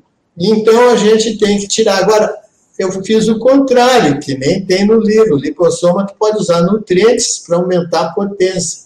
E só que eu pego a gema do ovo. Então é por isso que o, a gema do ovo, que tem coisas que tu sabe, muito importantes, mais nela, não é? Né? A cisteína e outras coisas. E aí então tu vai e toma com vitamina C. E um grama de vitamina C está nesse livro do lipossoma. Ela pode ter um efeito equivalente a quase 5 gramas na veia. Ora, e tu, para melhorar lá, tu tem que fazer doses que o Linus Pauling, quando eu tirei curso com ele, ele disse, ah, eu tomo 10 gramas. No final da vida, flagrei um trabalho dele na Times dizendo, se eu soubesse o que eu sei hoje, eu não tomaria 10 gramas, porque eu empurrei meu câncer 20 anos em relação à minha família, né? Para frente, né? Tanto que na época ele deu vitamina C e, né? A, a média era seis meses de sobrevida, ele aumentou para seis anos, só com vitamina C, né, essa dose aí. Agora, eles, eu tomaria 18 gramas, porque o Instituto Nacional do Câncer, que fez pesquisa, que já está no livro dele, que eles já estavam começando a pesquisar, não é? Sobre câncer, o Instituto Nacional do Câncer, já estava vendo que a vitamina C talvez 18 gramas resolvesse, porque eles dosaram, aumentaram e viram que aumentava de quatro vezes glóbulos brancos. A surpresa é que os glóbulos brancos estão armazenando, não é? 80 vezes mais vitamina C. Essa é a grande novidade. Né? Elas têm 80 vezes. Então, essa dosagem no plano de vitamina C é outra ingenuidade, como se faz a dosagem do lítio. É outra ingenuidade. Tu tem que medir nos glóbulos brancos, no caso. E aqui medir o lítio dentro do eritrócito. Aí cinco universidades mostraram, por exemplo, no caso do lítio, que a refratário ao lítio, esse outro, estava alto e não adiantava nada, mas quando fazia subir no, no eritrócito, ele entrava lá, porque ele entrava por feedback na hora que o oxigênio abria pelaquela regra do Olgaridem, que abria automaticamente no lugar que mais tivesse demanda, entrava também oxigênio junto com a, com a glicose. então, aqui é a mesma coisa. A vitamina C entra mais onde tu tem mais demanda. Então, vai facilitar no lobo frontal tu ficar mais lúcido em termos de imaginar futuros prováveis. E depois dar ordem para a área psicomotora, que é a área suplementar motora, né? Lá de cima, defina os movimentos, que é a área suplementar motora que comanda nos núcleos da base. De acordo com o Linus, com John Eccles, há uma hierarquia. O topo da tua vontade é lá em cima, a vontade consciente.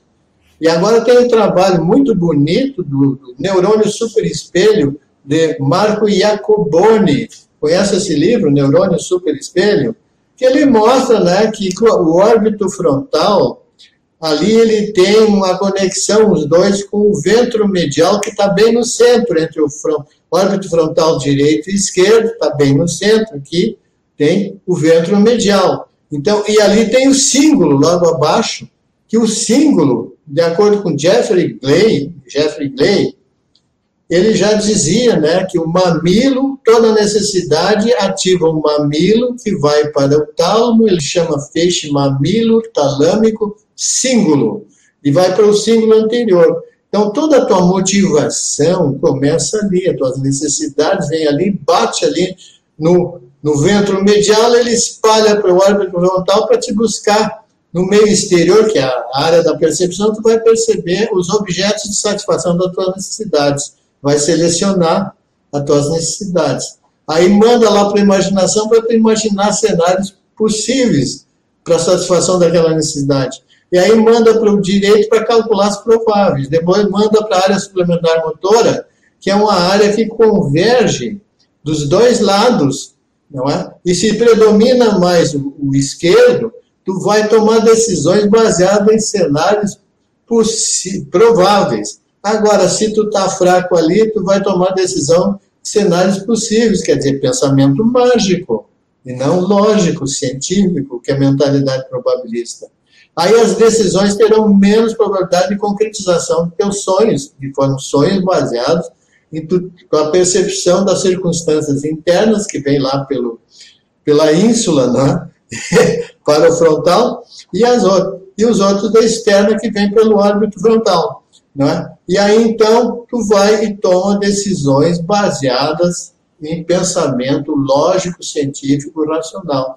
Então por isso que a ciência tem, a gente tem que saber como é que passa o cérebro de um pesquisador. Aí vamos tirar uma conclusão prática para a gente ser uma espécie de cientista também, ou então criticar algum terapeuta que não tenha espírito científico. O espírito científico envolve três linguagens: a linguagem descritiva, depois a explicativa, depois a prescritiva, em que tu diagnostica, trata, previne e aperfeiçoa. DTPA, eu chamo esse modelo porque eu tirei no modelo dos congressos de informática e inteligência artificial. Eu visitei e eles disseram, olha, nós temos uma instrução gerencial básica, né? diagnosticar para tratar, não é? para prevenir. E eu digo, e o aperfeiçoar? Ah, não, não se falou sobre isso. Eu digo, então a psiquiatria e a psicologia e a educação estão cegas. Não só a psicologia, a psiquiatria, como diz o Seligman, quando introduziu a terapia positiva, ele, ele lá no, na, na agência, né, quer dizer, a Associação Psicológica Americana, ele deu o discurso dele como presidente, eu aqui quero denunciar que a psiquiatria e a psicologia estão cegas, que eles botam o zero ali de menos um, menos dois, menos três para baixo. É, todos os códigos de doença daí para baixo, né? As grandes síndromes psiquiátricas, de autismo, esquizofrenia, tudo coisa ruim. Agora, cadê, cadê as grandes síndromes positivas? Quais são os sinais que fazem uma pessoa ficar medalha de bronze, prata e ouro nas relações humanas, que a inteligência social, nas relações, não é, no, no, trabalho criativo, que é o task leader, não é o, o, líder socioemocional, não tem uma escala para isso. E como todo mundo tem um pouco disso, qualquer criança, tu vê até um autista, eles chamam de Asperger quando ele tem alguma coisa acima. E, e como tem Asperger aí desperdiçado, não é? Não é? Porque é, a natureza procura compensar. Se tu tem uma lesão lá do lado esquerdo, dessa digitalização aí, que calcula a probabilidade de certas coisas, tu pode ter boa afiada para números e ficar com uma capacidade de cálculo para coisas físicas fantástica, só não tem para a parte social. Tu pode fazer equações assim de cabeça, não é? Ou aprender pintura, linguagem, dança, e por que não encher a vida de alegria dessas pessoas? Tem um sistema educacional, viu, que trate no, no Brasil, faça como os Estados Unidos. As pessoas excepcionais lá, que nem que seja de um talento único, né, elas são, lá nos congressos de superdotados, não tem apenas assim educação especial, né, que nem aqui temos, não é uma bela, que era colégio de aplicação aqui, que era para aproveitar superdotados. Né? Só que quando houve um congresso para é, juntar todos os superdotados para aplicar informática, não houve o congresso, quer dizer, o Brasil não mandou, foi o único que não mandou. Olha que, que, que falta de visão. Né? Lá na PAI, lá no, no, Rio de Janeiro, o doutor Krinsky faltou, chegou atrasado, e aí me pediu para dar uma aula para os, os da PAI. Eu falei sobre as necessidades fundamentais que movem toda criança, tanto ela, o excepcional negativo, o normal e o positivo.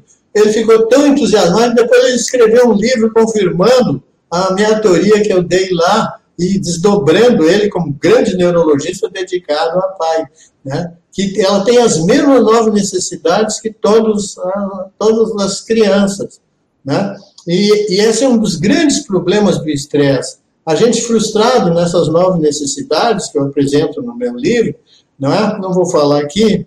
Ela, a pessoa frustrada produz um tipo de estresse específico, que pode ser só de uma das nove, ou uma combinatória delas.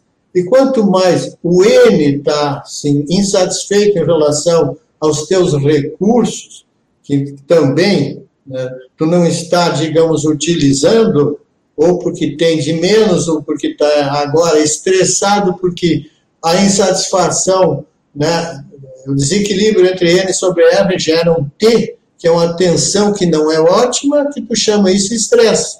É uma tradução de estresse para nós é tensão. Né? Então, tu vê que é, tem a metáfora do elástico do Lair, mas a minha metáfora é essa, ó, que é do Dr. Kandal.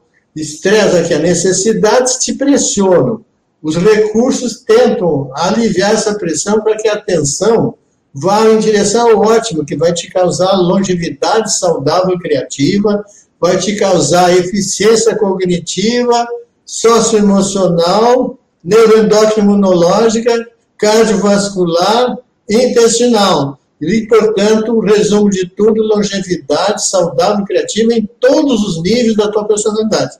E agora, se a atenção aqui está não otimizada, muita necessidade, pouco recurso, a atenção cria um círculo vicioso. Quanto mais ela vai, vem para cá, tu está soltando adrenalina, corticoide, radical livre, aquilo que o Abraham Wolfer fala, né, que tu solta adrenalina e depois ela oxida, então tu faz estresse oxidativo, inflamação, resistência insulínica, permeabilidade que facilita metal tóxico, e tudo vai lá, vai produzir o quê? Envelhecimento, doença e morte lá do Alzheimer, mas também aqui do autismo, da esquizofrenia, do Alzheimer.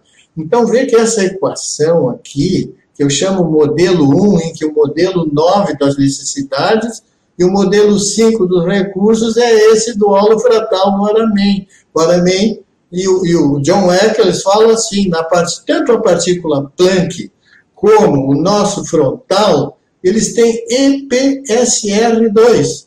E quem é que falou nisso pela primeira vez? O, o, o, o, amigo do, do, do, do Dr. Linus Pauling, que foi o Jacques Monod.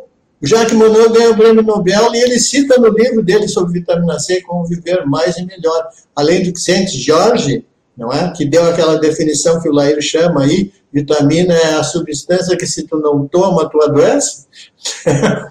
é, já que vitamina C, ele, ele mostra os EPSR2, que é, é, um, é um modelo cibernético, entende? Ele diz assim, tudo tem entrada, tem processamento, tem saída, tem realimentação interna, para a gente para circunstâncias internas, né? e tem realimentação externa para te ver. E o teu eu é isso aí, um EPSR2, que tem aqui no frontal mas tu tem um EPCR2 em cada célula, porque ele ganhou o prêmio Nobel mostrando que até um paramécio, ele está cheio de EPSR2, que são as chamadas proteínas alostéricas. São nanorobôs, nanocomputadores, tu aquece uma célula, ela corre, os nanorobôs para lá, as heat shock proteínas é um exemplo. Correm para lá, né, se está muito quente, e se está muito frio, elas correm lá para outra ponta, então vai umas para lá para não ter muito calor, outras para cá, A gente aprendia isso na primeira aula de fisiologia com Paramécio, na, na, na, na, faculdade onde eu formei. Só que eles depois esqueceram e começam a falar em, em que é, o cérebro começou com a plísia. A plísia já é uma coisa complicadíssima de eus, viu? A nível molecular. Porque o que, é um eu que o, o, o fala em eu, não é? várias hierarquias de eus. Só que ele não sabe que já existe eu a nível de unidades Planck. É um eu. Ela tem individualidade já, não é? Uma partícula dos nossos psicons. Nós temos uma sociedade na mente, de uma hierarquia de partículas do mundo físico, depois do químico, que são os átomos, depois são as moléculas, né, que tem aquela, aquela, aqui, vamos pegar uma coisa assim, tu pega lá a medicina funcional, vem glúten, caseína, açúcar no modelo Tom Ryan, ali é um nível, é o químico, agora nós temos que ver tudo que está acontecendo em cima de tóxicos e nutritivos também aí nesse nível químico, né? Tem os tóxicos aí, tem os nutritivos. Depois tem ali os predisposição. O que, que nós vemos na predisposição? Uma coisa mais complicada que eu vou te colocar aí também, que ninguém falou até hoje na, na, na televisão ou em lives. É assim, ó, o modelo que a gente apresenta há quatro anos, eu apresento lá, é que o Luiz Cage não fez crítica sobre isso e acha que é o melhor modelo né, para pesquisa de saúde. Então, o gene produz epigenes, isso todo mundo sabe. Né? Tem regras fixas nos genes e mais sensíveis às circunstâncias nos epigenes. Não é assim? Internas e externas. Não é? Depois tem o que? Metatranscriptômica, ou seja, os teus genes e epigenes interagem com os genes e epigenes da microbiota intestinal. Não é assim? Né? Bom, isso é a metatranscriptômica, que agora que a gente está arranhando isso, né? Mas ninguém sabe disso. Depois, a metatranscriptômica, ela vai afetar o, a produção de RNA no núcleo da célula, você descobriu, e é o grupo lá da francês, lá do, do, do uh, Pasteur, que mostrou que o núcleo ele tem uma máquina chamada epissagem. Você já ouviu falar nessa máquina? Epissagem. Epissagem. Eles tiveram que criar esse neologismo que não tem tradução. Tá?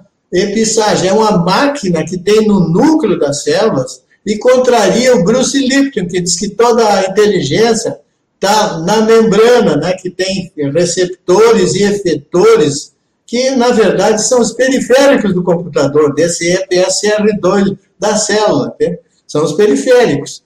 Agora, de lá, leva a mensagem lá para dentro e, e, e, a fita do DNA passa por todas aquelas coisas: DNA, gene, epigene, metatranscriptômica, depois passa para o epissage, que é, olha que coisa importante isso, explica os nossos biótipos para doença mental, que é o seguinte, tu pode ser ectomorfo, mesomorfo, endomorfo. Tu vê que o Sheldon Steve já tinha essa classificação. Sheldon Steve a gente dava aqui no curso, quando eu era professor da, na PUC de psicólogos, tinha uma cadeira sobre Sheldon Stevens, estudo da biotipologia ecto, meso e endo. Agora, depois vem aqui o William Shaw, fez essa tipologia de hipermetilação, hipometilação, né, pirolure, tá? Né? E aí, então, nós temos ali três tipos de folheto, o ecto, meso e o endo. Depende de RNA que bate na epissagem, sai do, do núcleo, né? do DNA, vai e bate lá no, no, na epissagem. E sai do outro lado RNA específico para produzir o cérebro, outro, outro específico para produzir o cardiovascular, outro específico para o intestino. São três folhetos. Então, tu pode ter problemas em todos esses níveis que fazem com que tu fique vulnerável no teu intestino, vulnerável no cardiológico, vulnerável lá no teu cérebro.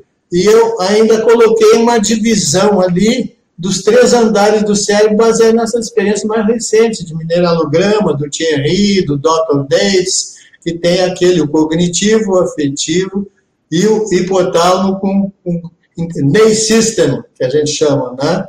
da, da, da, da que é uma revolução na medicina, e que tu sabe muito bem que quando a gente faz um tratamento, no início tem aquele platô, que para uns dura, dura dois meses, outra coisa, com a dieta cetogênica, por exemplo, que é fundamental. Eu não sei se tu sabia, mas no meu tempo, sou tão antigo que o primeiro trabalho de tratamento cetogênico foi na Rússia com, não é? é Nikolaevsky, conhece esse autor? É.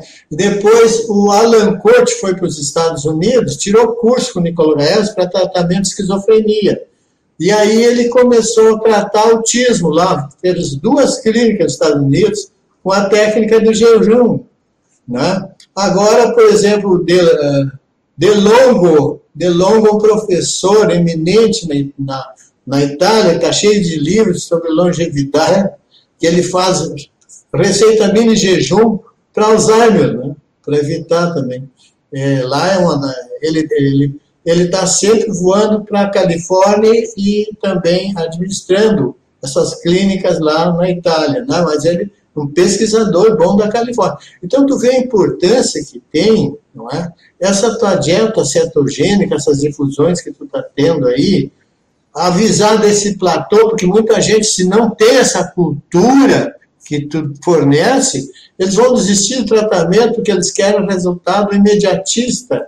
Tem que esperar, às vezes, né? Tem casos de platô que levam um ano, inclusive tem documentação de grupos aí que chega a levar um ano, que tu vai ter que passar, em casos graves, muito complicados, e que tem essa coisa do ó, genético, né, é, epigenômico, metatranscriptômico, é, é, episságico, e agora o metabolômico, que lá não é a metabolômica, por exemplo, a proteômica, que é um ramo da metabolômica, né, ela foi pesquisada na China só fígado, né? Estados Unidos, plasma. E na Europa, com a supervisão lá, principalmente da Alemanha, o cérebro. Aí descobriram que no cérebro tem 150 mil proteínas, tipos de proteínas aliás, 150 mil no corpo todo, o cérebro 50%. Por que que tão tamanho pequeno, 2%, tem que ter 50% por dentro? Veja a importância dos aminoácidos. Não é? E o Federoff lá no, no, no Congresso mostrou que tem meia dúzia de aminoácidos e meia dúzia de gorduras, que é o que está acontecendo quando tu faz jejum. Quando tu faz jejum, tu faz o que? Aquilo que o prêmio Nobel mostrou né, de que o teu mitocôndria fica inteiraço hiperativo para queimar gordura não é? e para, ao mesmo tempo, reciclar as gorduras, reciclar o, o, o a substância de Golgi e, e, reciclar os ribo, e reciclar os ribossomas. Não é? a, a mitocôndria começa pegar material disso para ter energia para depois dar uma rejuvenescida. Não é? Que é a, a reciclagem. Então, veja a importância da metabolômica que tu está ensinando aí, a cetogênica, né, junto com esses conhecimentos, vitaminas, minerais, aminoácidos. Não é? Que o Federoff agora diz assim: é o futuro do tratamento do Parkinson, no último congresso, o pessoal da medicina oficial, mas eles querem patentear esses aminoácidos, essas gorduras. Viu? quer dizer, o futuro para tratar Parkinson, tratar Alzheimer e outras neurodegenerações. Então, está no caminho certo em defender essas coisas aí. Meus parabéns pelo teu trabalho. Né? Muito obrigado. Eu queria que você falasse uma palavra de a vitamina B3, a niacina, que Sim. o Hoff começou a pesquisar e queria que você discorresse sobre esse assunto. É, a niacina e a niacinamida, elas têm, podem, né, uma passar pelo ciclo da outra. Agora, quando tem urgências, por exemplo, para a questão do colesterol, do mito do colesterol, o, o, o Steven é, Sinatra, não é? O Sinatra, ele coloca no livro O Mito sobre Colesterol a importância da niacina e que não tome essa niacina é, chamada de ação prolongada há muito tempo, que ela estraga o fígado. Tu tem que estudar, usar outra niacina simples, que dá flush. A no flush não é recomendável, mas tem que educar a pessoa para aguentar o flush. O flush a gente vai treinando com dose pequena, vai conseguindo.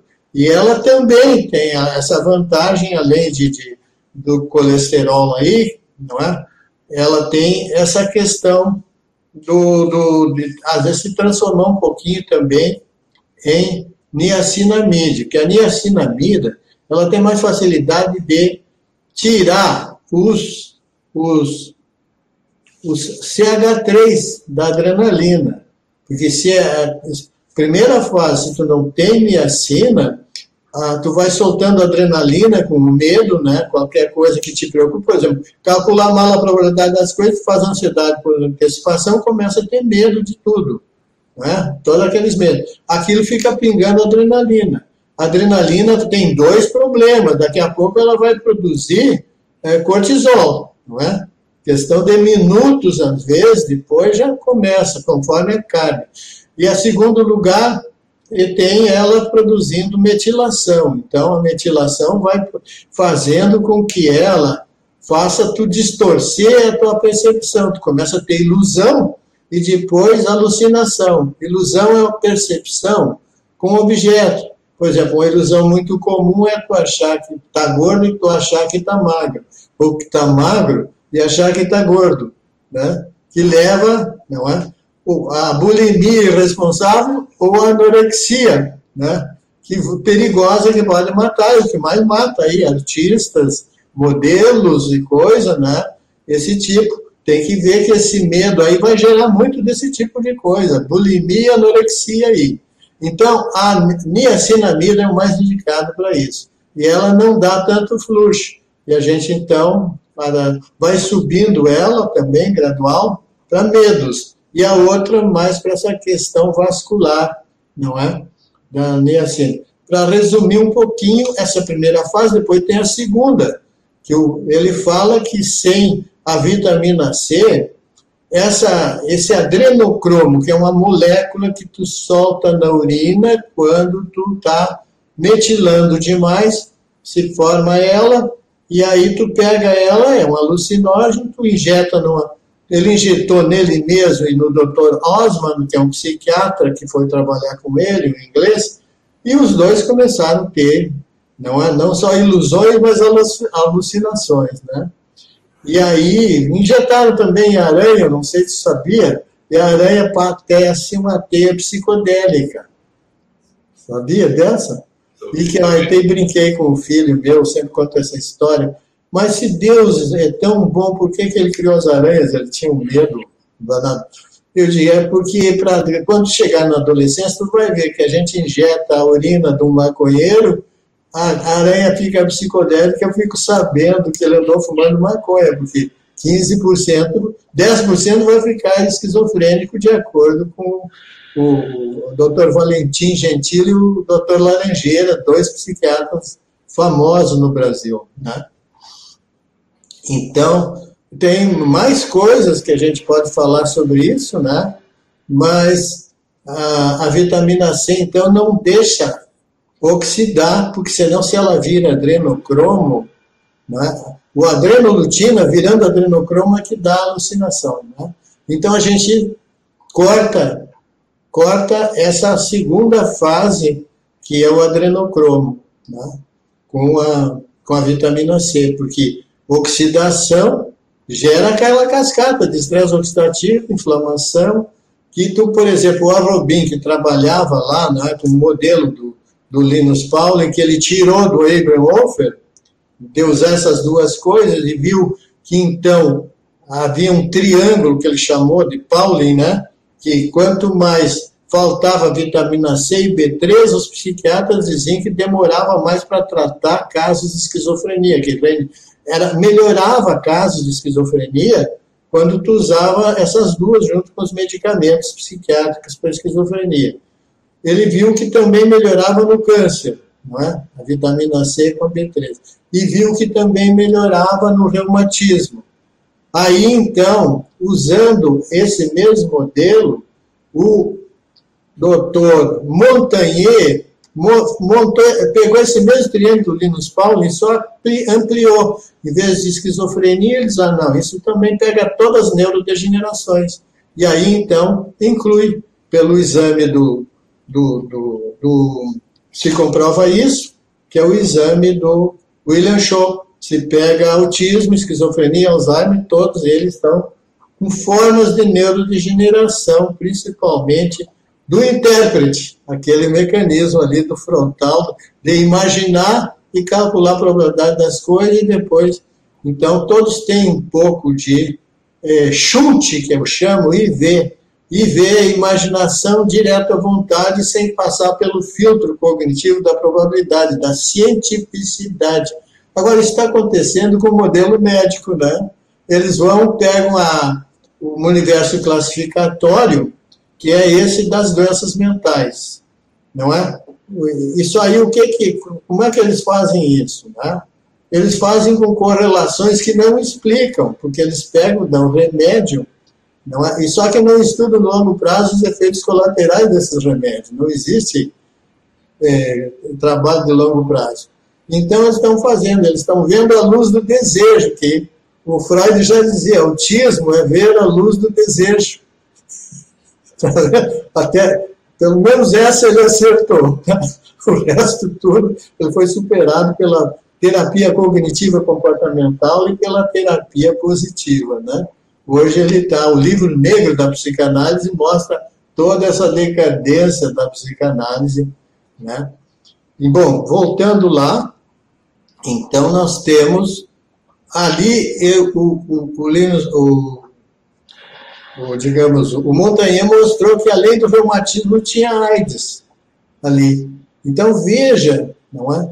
Que se tu agora soma um pouco, o pouco que até o HIV, que de acordo com essa acusação eles vão injetar um HIV na vacina, de acordo com essa acusação lá do, do, do grupo de, de né, lá de, de, do Pasteur, né, a equipe que denunciou, eles vão introduzir o HIV tu vai neutralizar, tu vai ter que receitar coco para todo mundo, e aquela dieta do Pacífico lá, em que eles ficam coco, banana, raízes, não é?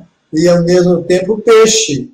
Peixe com ovos de peixe, que nem lá na ilha aquela de Aciaroli, que era sardinha e enxofre, e ao mesmo tempo alecrim, alecrim da praia, não o alecrim, esse do própolis que é do campo é?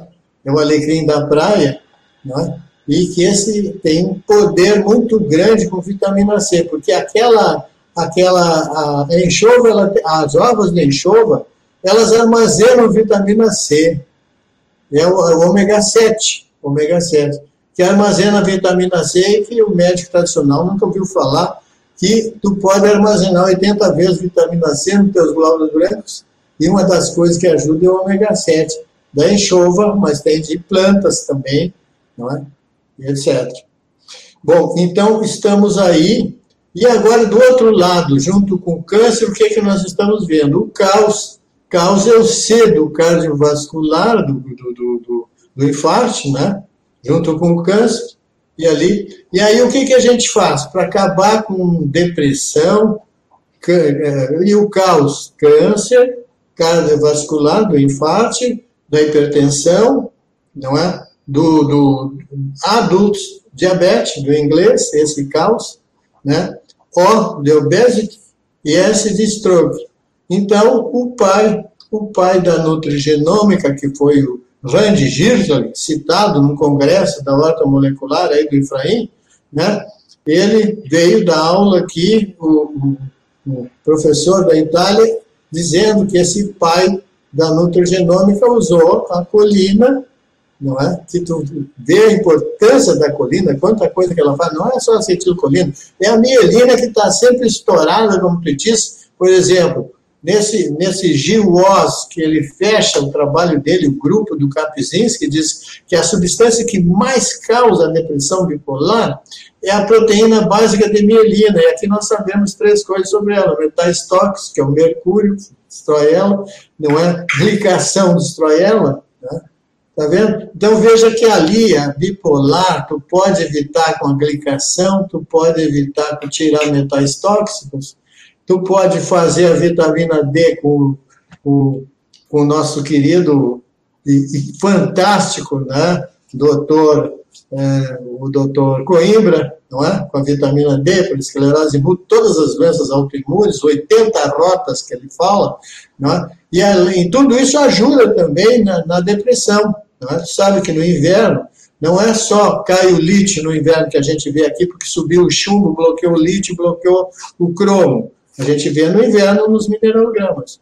Tá? Então vem o suicídio no inverno, vem a violência, vem aquela triângulo das mortes violentas da Organização Mundial da Saúde, suicídio, homicídio, acidente de trânsito também. Né? E uma, quarta coisa que também foi descobrindo, que aí não é mais um triângulo, mas uma base triangular numa pirâmide que tu chama, eu chamo pirâmide das mortes violentas, que é a escalada de drogas, que vai da cocaína, passa, não vai da, do álcool, quer dizer, açúcar produz açulólatras, isso o ato que já falei. O açulólatra predispõe ao, ao alcoólatra, né?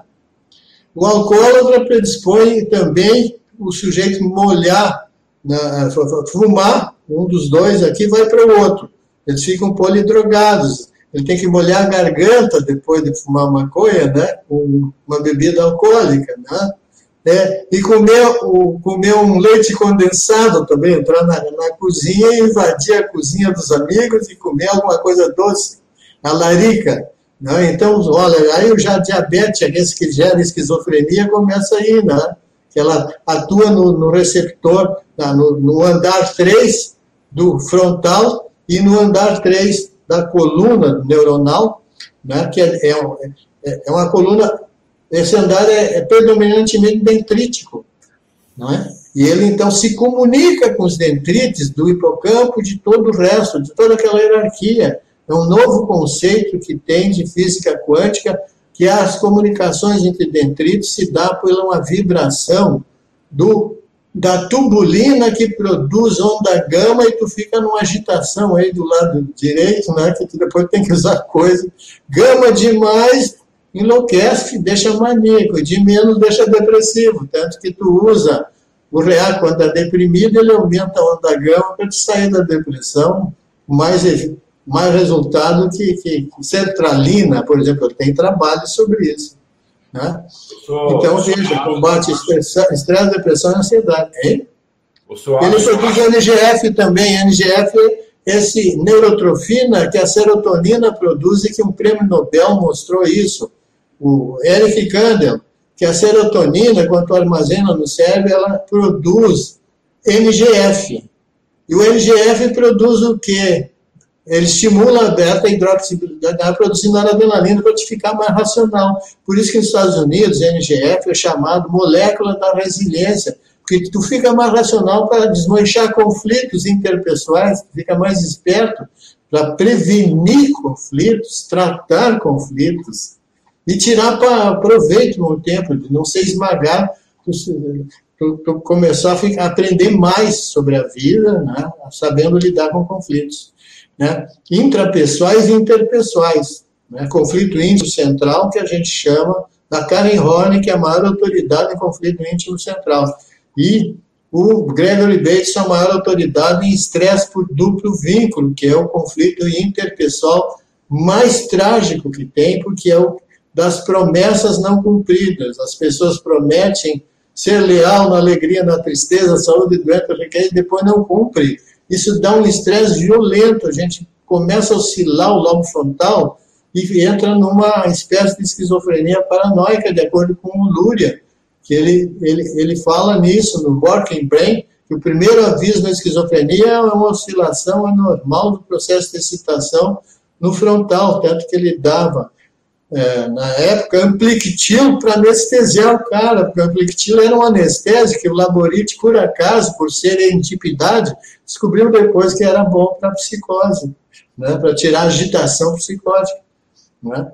E aí, então, mas o cara fica anestesiado, vira um robô. Né? Então, não é o caminho. Né? Nós temos que usar taurina, teanina, teanina, usar uh, o, o o tonate de magnésio é um trio que o Bredorsen usa muito né, para combater insônia, porque é uma ansiedade que está levando ao insônia. Tu baixa a ansiedade com isso tu dá de dia. Eu dou para casos muito agitados, toma de dia, calma aquela agitação do bipolar, por exemplo, nos momentos maníacos. Né? Então, tem tanta coisa aí que quando a gente fala dos mecanismos, é, é um mundo encantador que tu, tu, com isso aí, tu vai fazer milagres cada vez maiores, já faz, vai fazer milagres muito maiores, entendendo a fisiopatologia, não é?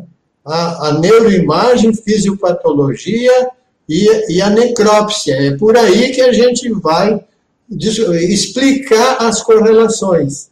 E depois de explicar, tu vai deduzir, não é? Os os métodos de diagnóstico, tratamento, prevenção e aperfeiçoamento. Porque, como diz o, repito o que diz o Beni Schmidt, é, o médico tradicional, quando tu fala em mitocôndria para ele, ele diz é como falar grego, diz ele. Tá? Esse é o ponto fraco. Nós temos que ver ali, a mitocôndria está a chave ali, porque de cada, cada lesão do DNA, o DNA, 19 é do mitocôndrio, só um é do núcleo. Primeiro é do mitocôndrio, tudo sugere isso. Depois no núcleo. E, portanto, por estresse. Estresse por duplo vínculo, estresse por conflito íntimo central. Um é na tua relação interpessoal com a sociedade, né? com, com as famílias, com as empresas, com os governos, com o sistema educacional, com o sistema de pesquisa tudo isso são coisas que eles estão te prometendo, coisas boas e depois não estão fazendo. Então, isso está te dando estresse por conflito é, interpessoal do tipo duplo vínculo, que é o pior de todos. A grande decepção é a decadência da nossa civilização. Segundo lugar, né, que é uma batalha entre a educação, gente bem educada, e a catástrofe gerada pelos mal educados. Né? Esse é, é, um resumo da frase do Arnold Toynbee, enquanto que o outro, né, o Will Durant, diz outra coisa. Né? Ele diz que ele faz uma analogia com um rio cheio de sangue, que na margem as pessoas, resumidamente, né, amam, amam o seu cônjuge, amam seus filhos, contam, cantam, representam e dançam a vida. Né? Estão nas margens. E, longe das margens, estão os mentirosos, ladrões, assassinos, que querem ganhar no grito e intimidar essa gente do bem que está nas margens e faz jorrar rios de sangue nessas margens. Mas o que que fica na história? Né, o que que hoje tu pega?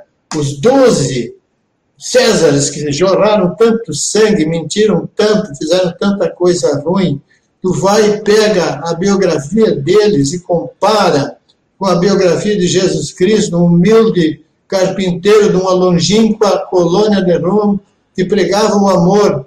Ele é mais lembrado e mais escrito por ele do que os doze César, e inclusive está inspirando o nosso presidente.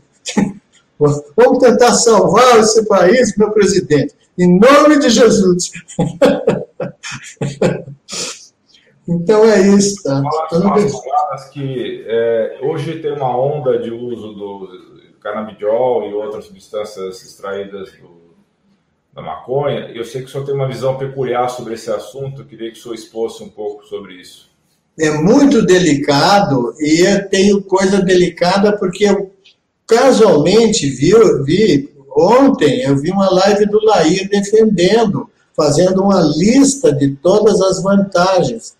Mas ele, eu, eu gostaria de perguntar para ele uma coisa, porque eu tenho uma admiração profunda, é um grande mestre, um grande benfeitor como tu, eu coloco assim, nesse nível, que é um dos sucessores dos bens que ele está fazendo, né? que tu é mais jovem, vai levar adiante tudo que bacana que ele está fazendo.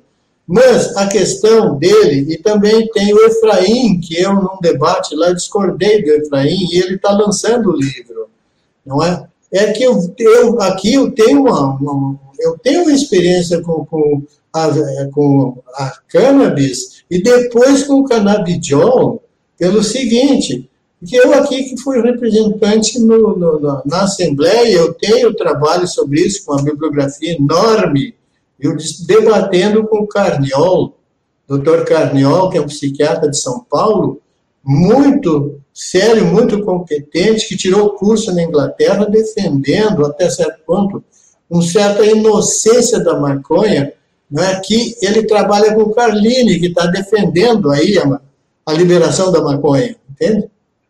Tá? E eu mostrei já na época né, que tinha George Watts, num livro sobre neurociência, não é? Eu peguei no congresso, primeiro congresso de neurocirurgia funcional do Dr. Marino Júnior, organizado lá em São Paulo, e peguei esse livro lá. Né? E, e, e, lá ele fala que já tinha lesões no cérebro gravíssimas pela maconha. Tá? E eu, a partir dela eu vi outros autores depois, o doutor, o doutor nesse livro, não sei se tu conhece esse livro, do Dr. Weintraub, é um psicofarmacologista brasileiro chamado Sonhos e Sombras. Sonhos e Sombras. Ele fala ali que o canabidiol, viu, quando tu dá só é, o THC puro, que a máfia quis sintetizar THC puro para ganhar dinheiro. Aí viu que não dava certo, não funcionava, que tinha que botar o THC para intoxicar por enzimas P450 e outros lá no fígado, e que também tem no cérebro, porque tem neurocientistas famosos aí que mostram que tem esse P450 também no cérebro, ele tem dupla defesa contra a intoxicação. O cérebro também tem essas enzimas. E quando envenena elas com o canabidiol, porque ele tem essa vantagem de acalmar, que nem o GABA, né, aqueles circuitos, tá? Mas tem, tem vários motivos pelos quais eles fizeram isso que o Grefe já tinha criticado, a defesa da maconha, quando diz assim, a quantidade enorme de remédios que obtém mais resultado que a maconha para a saúde. Está no livro do Grefe de psicofarmacologia, um dos primeiros, não sei se está agora. Bom, em segundo lugar, é, tu pega o Verbach, aquele nutricional sobre né? ele fala que tem uma dúzia de coisas para combater a epilepsia, que ninguém fala nisso, ninguém pesquisa as deficiências de nutrientes e o excesso de poluentes que causa epilepsia. Entende? Então, na verdade, são ortomoleculares que não estão por dentro da parte cerebral, entende? Como devia ter. Conhecer mais o aspecto estrutural, funcional e evolutivo do cérebro que o cérebro é mil vezes mais difícil que cardiologia. Cardiologista é fichinha, já tinha lá nos peixes, lá. O cérebro, não é? o cérebro do cachorro, como tu diz, o cérebro do cachorro, né? que já tem, que tem uma cardiologia né? que eles usam para, digamos aí, para experiência nos laboratórios, mas o cérebro do cachorro é o número de células neuronais que tem no nosso intestino, não é assim? Então, então nós temos que ir para lá para ver que o cérebro ele tem uma parte muito delicada que é esses neurônios, Rose Hippes, que a Nature mostrou que tem 17, é, 17 códigos de frequência para comandar não é, o, nosso, o nosso cérebro, as ondas todas inibitórias são comandadas por esses 17 circuitos. É o top, ele só tem no ser humano. Eles estão usando uma coisa que vai tentar competir com uma coisa poderosíssima dessa, em vez de estudar isso.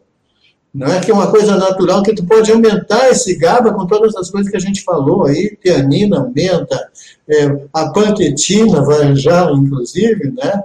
Tudo, todas as coisas que melhoram a mitocôndria vão fornecer condições para te produzir esse GABA rose hippus. E ele tem 10 tipos de receptores químicos diferentes. Não se sabe nada, em resumo, sobre cérebro e vai fazer uma experiência com canabidiol, que para mim me parece, não é? A gente vê a luz do desejo de ajudar as pessoas.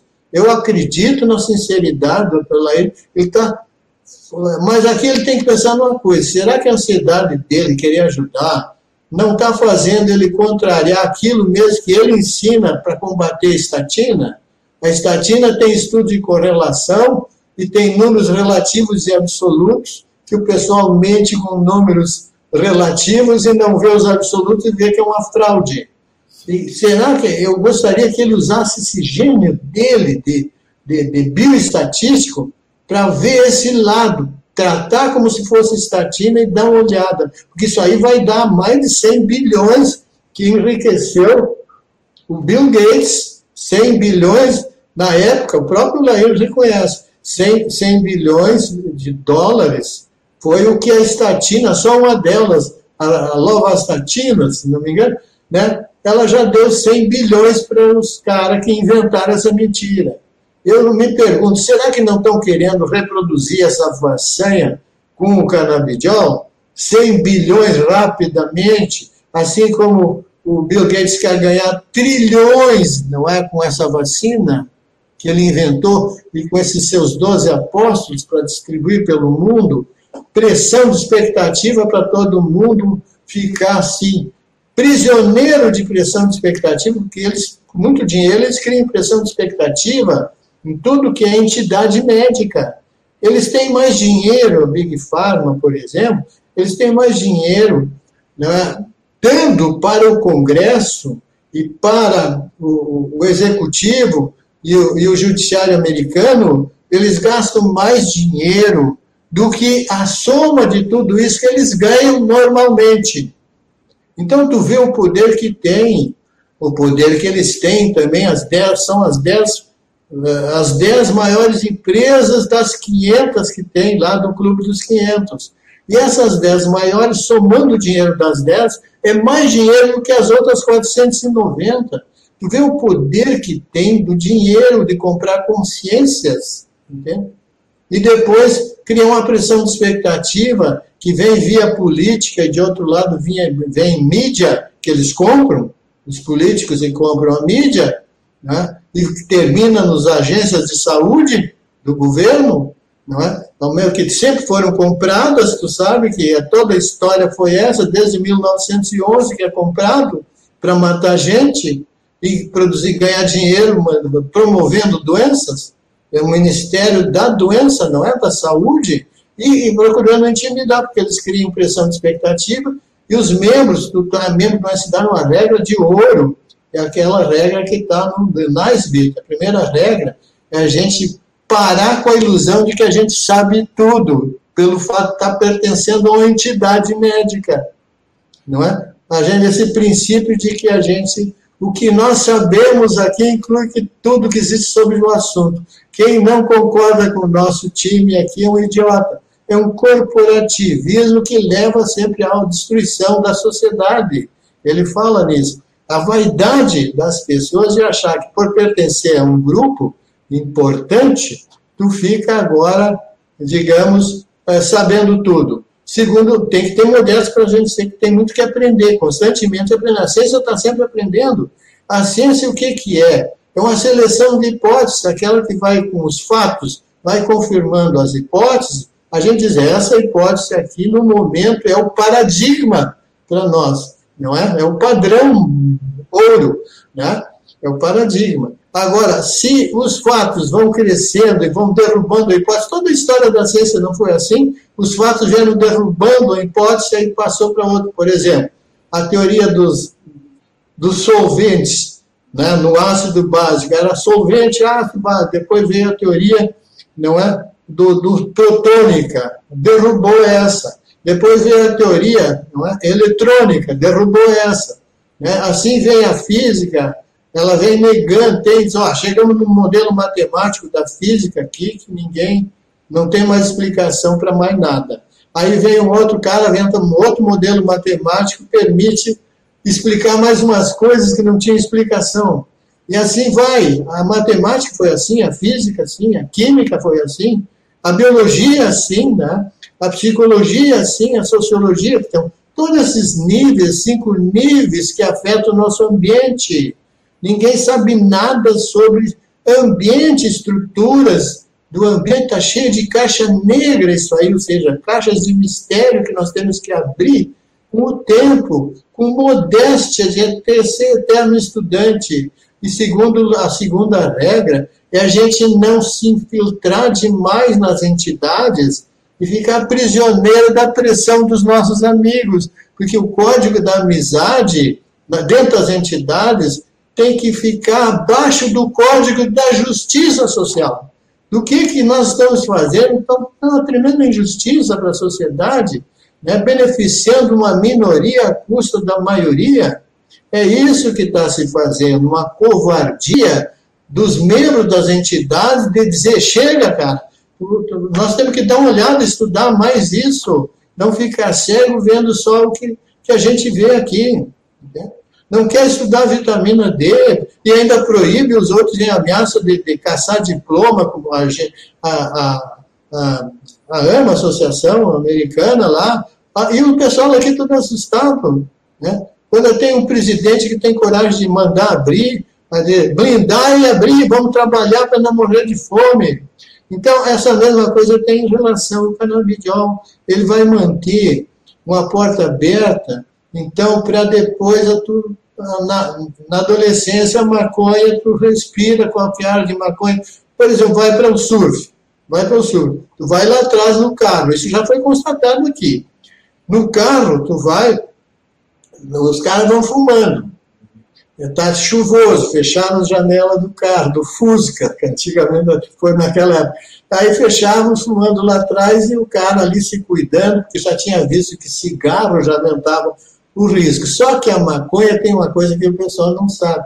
Ela tem 10 vezes mais monóxido de carbono. Eu falei para um pai que defendia, viu? A maconha era o chefão da, da, da, da, associação médica, de uma associação médica no Rio Grande do Sul. E, e depois o, filho se, morreu, se suicidou, se suicidou, fumando maconha, que ele achava que tá. Bom, aí ele resolveu pesquisar e ficou maior assim contra a maconha, tá?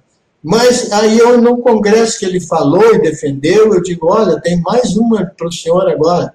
Os franceses descobriram que o cigarro, que já dá esses prejuízos na simulação de trânsito, tu pega aquele simulação de trânsito, dá mais acidente quem fuma cigarro, um cigarro. Agora, o, quando tu fuma um cigarro de maconha, equivale a tu botar 10 cigarros na boca comum. Então, é, é o sujeito que está lá na frente, ele está um fumante passivo né, de monóxido de carbono. E tu sabe, o monóxido de carbono está até na Covid aí. Né, o que, que acontece? Tu tem que medir o oxigênio, se está abaixo de 95, já tem que botar tubo, né? Então, aí tu vê aquela coisa toda que nós falamos, se tu tá mal lá de, de hemoglobina glicada, porque andou comendo açúcar, eles comem açúcar, né? Depois vem aquela coisa do DHA, que ninguém tem, não é? A dose certa.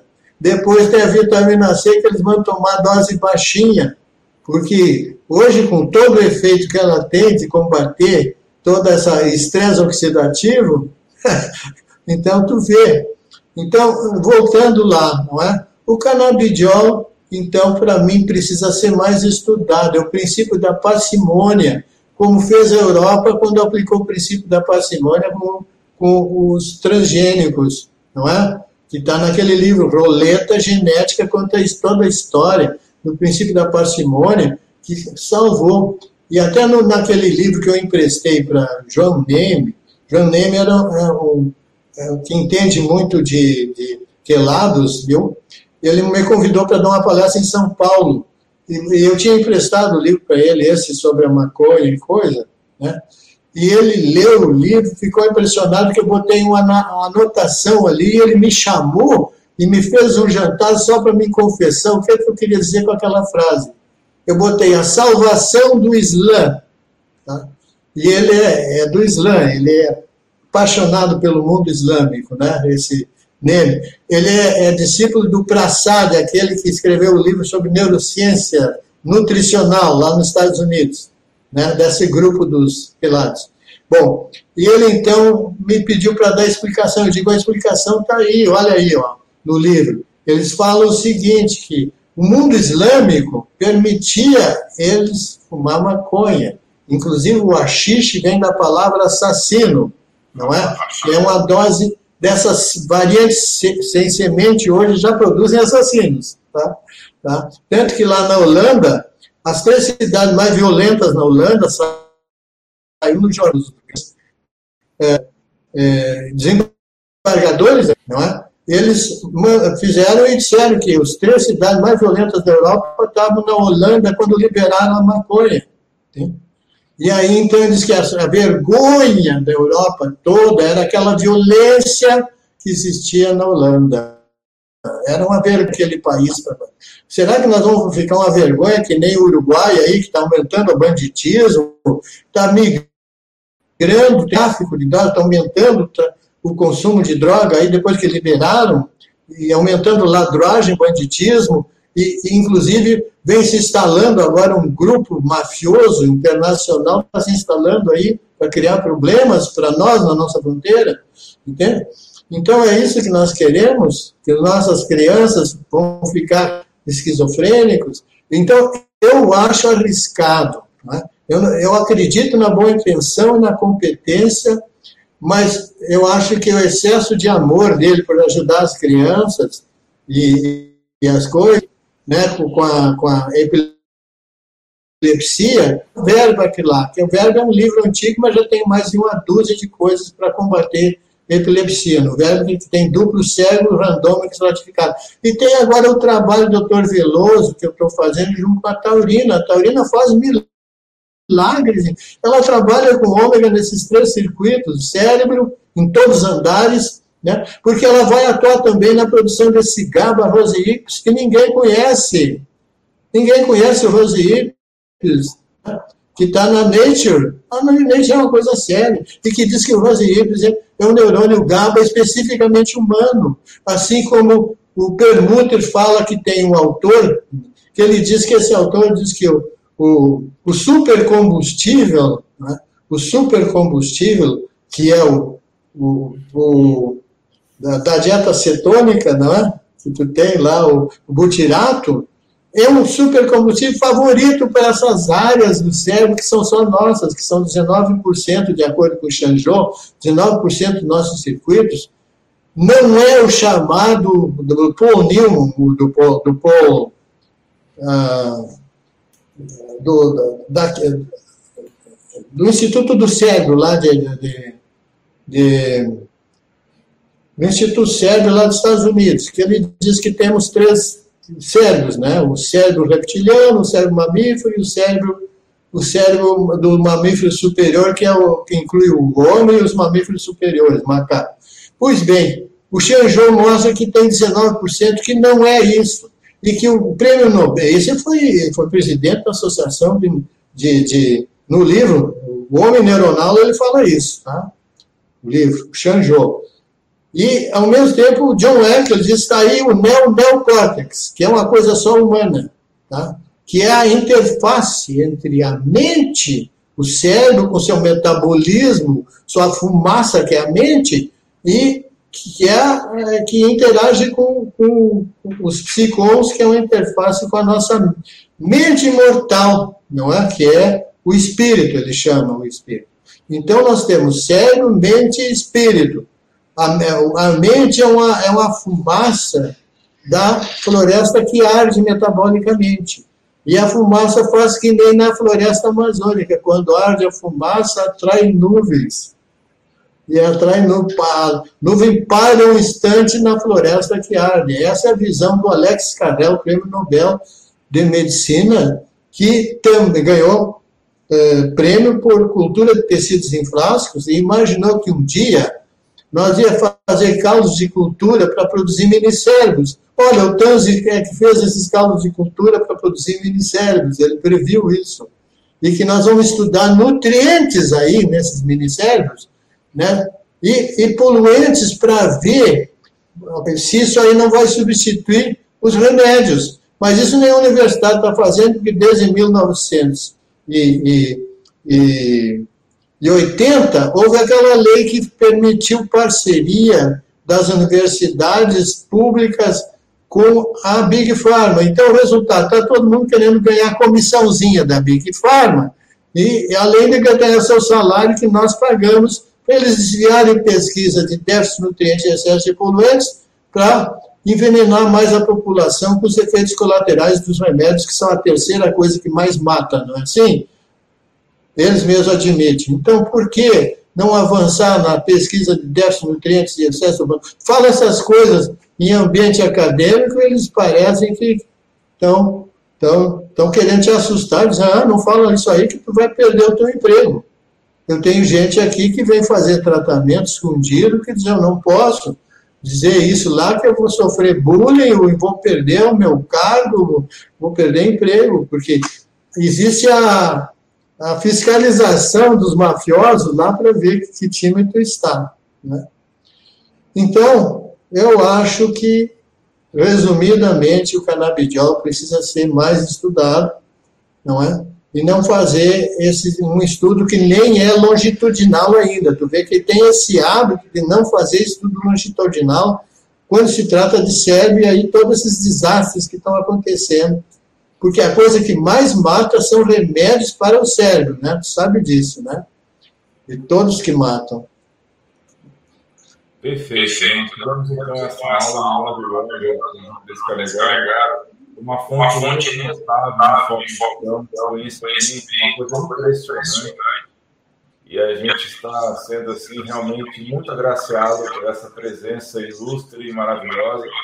Mas, pelo tardar da hora, nós vamos encerrar a live. E certamente eu vou convidar novamente o doutor Juarez para falar novamente, porque é, é uma oportunidade muito importante, uma oportunidade maravilhosa de adquirir um conhecimento muito diferenciado.